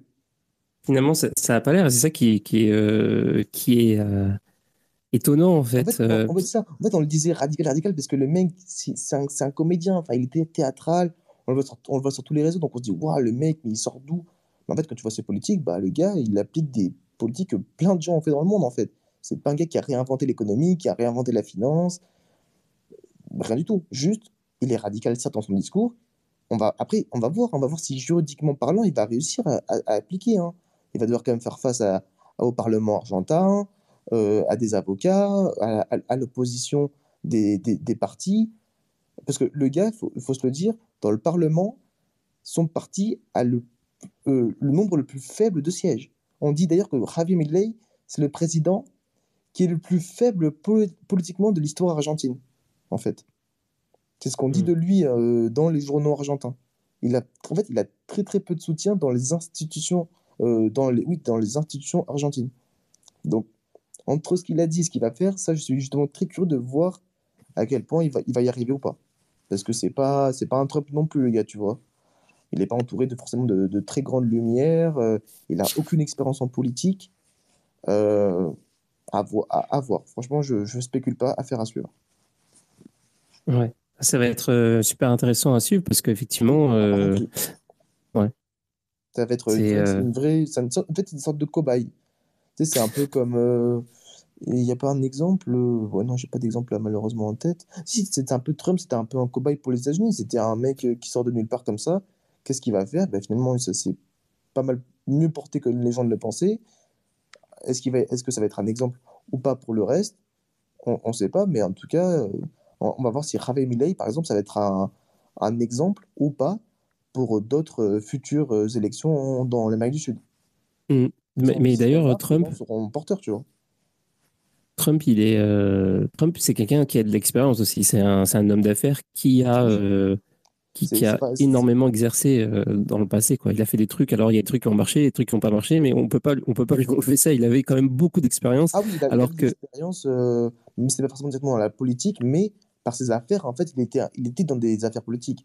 Donc, euh, oui aussi. Il, avait un minimum de background, on va dire, par rapport à Javier Milei, mais Javier Milei, en tout cas, ce qui est sûr, c'est que si ça marche, ça, ça peut, entre guillemets, soulever de, nouvelles tendances qui arriveront dans, potentiellement. c'est ce truc qui me fait peur avec euh, Millet. C'est, c'est, euh, j'aime bien euh, certaines de ses idées.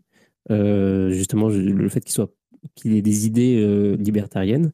Mais ça, on, va en parler, je pense, plus dimanche. Mais, mais ce qui est un peu inquiétant, d'après moi, c'est justement le fait qu'il soit hyper dans le théorique. Parce que lui, il, a, il est prof, il est prof d'économie. Enfin, c'est un économiste. C'est pas vraiment un mec qui a mis les mains dans le cambouis. C'est pas vraiment, c'est pas comme Trump, justement, qui a genre monté des entreprises, etc.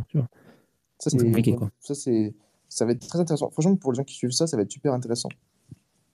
Mm. Donc ça, euh, on va voir, ça va être affaire à suivre, mais c'était une, une mi-surprise de mon point de vue. Il y a eu des, commentaires, il y a euh, si l'hyperinflation était euh, à nos portes en Europe, vu l'historique relaté en économie argentine, on voit que l'inflation peut facilement s'emballer. C'est Fruit la Passion qui écrit ça. Il y a Wanda qui a posté, qui a posté un lien qui dit pour illustrer l'intervention de Vincent, j'ai découvert ses sources. Euh, donc, elle a posté, c'était il y a 30 minutes. Donc, je euh, je sais plus exactement ce que c'est. C'est pas grave, c'est des sources sur l'économie. Ah, mais moi j'avais ah, une petite, euh, j'avais une petite question à, à, Vincent parce que, admettons, on est tous des, des personnes pleines d'espoir et après on va peut-être revenir aussi sur la définition de qu'est-ce qu'un un libertarien.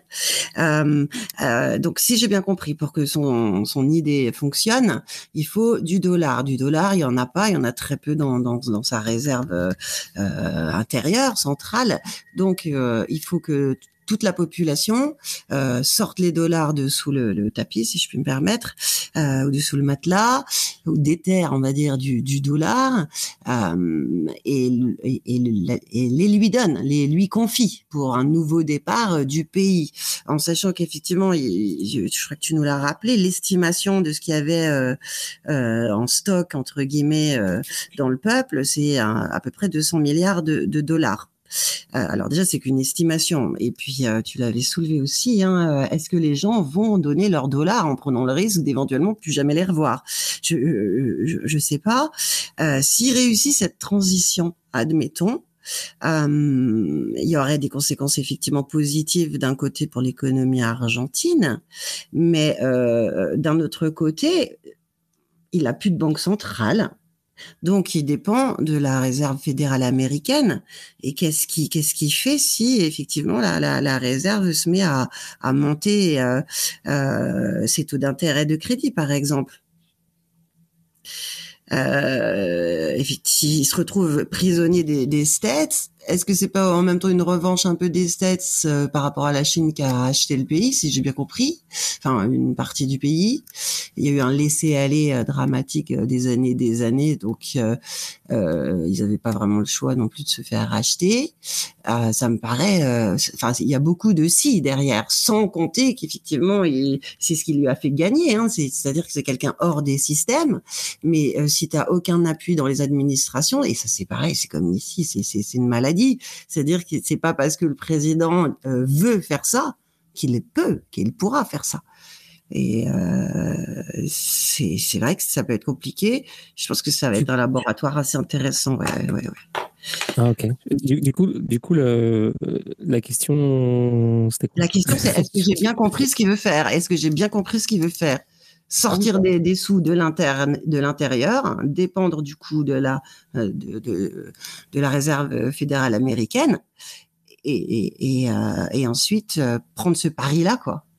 Ah bah c'est factuellement parlant, c'est ce qu'il veut faire. Ça, c'est entièrement ce que j'avais dit. 250 milliards sous le matelas, comme, comme je l'avais rappelé. Des, en tout cas, c'est une, estimation de la Banque mondiale des ménages argentins.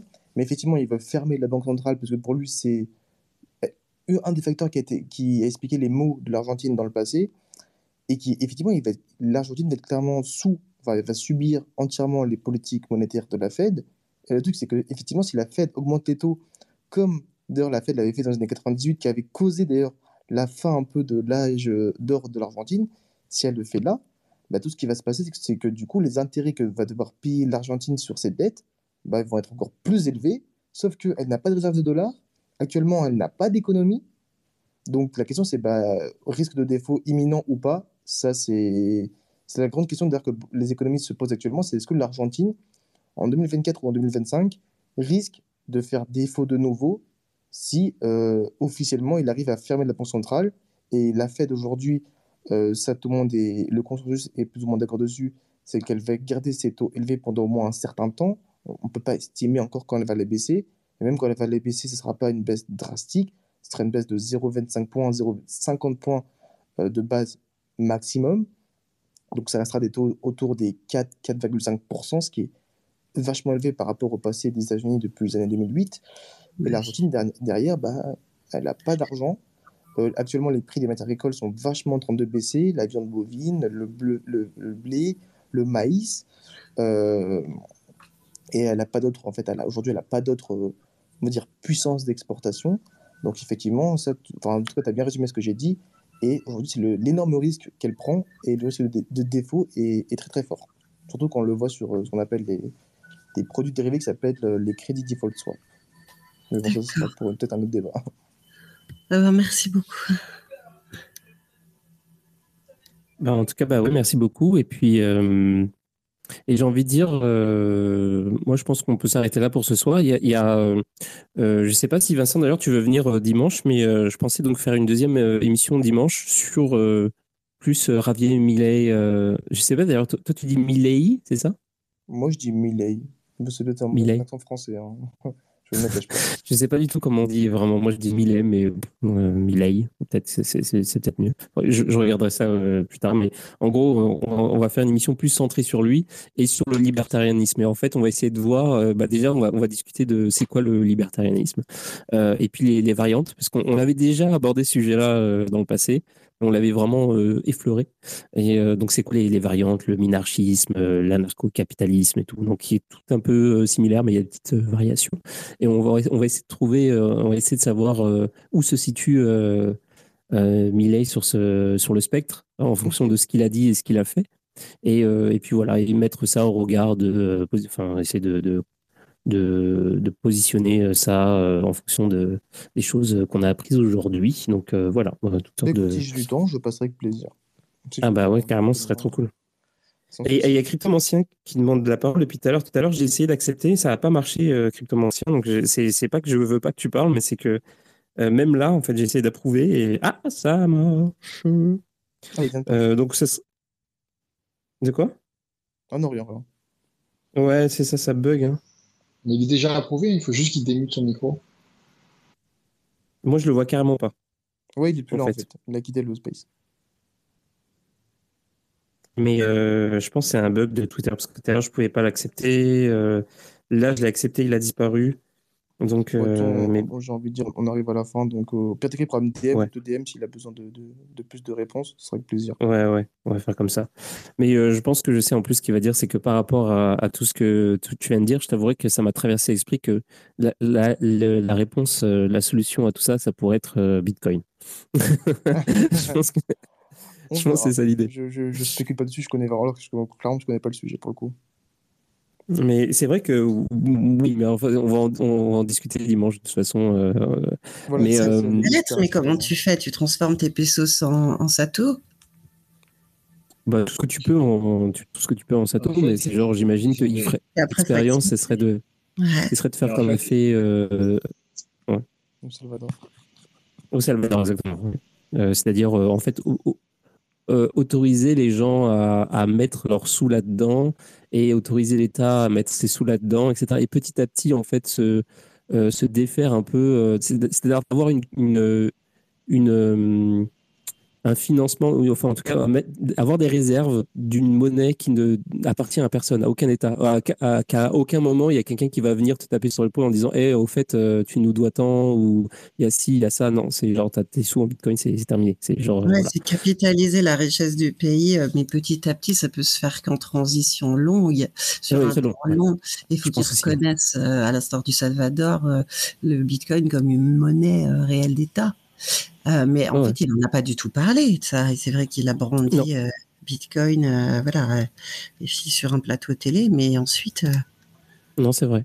Mm. En tout cas, on va parler de ça dimanche. Donc, euh, soyez là dimanche euh, si, si ça vous intéresse. Et puis, euh, et puis merci encore infiniment, Vincent. Et puis, et puis aussi, merci à toi, Wanda. Et puis, merci, Nagini, de, vos, de vos interventions. Et euh, ouais, bah, c'est ça. Merci encore, Vincent, pour, pour cette émission. C'était super intéressant. Honnêtement, c'était super avec cool. plaisir, toujours, avec- toujours un plaisir d'être là.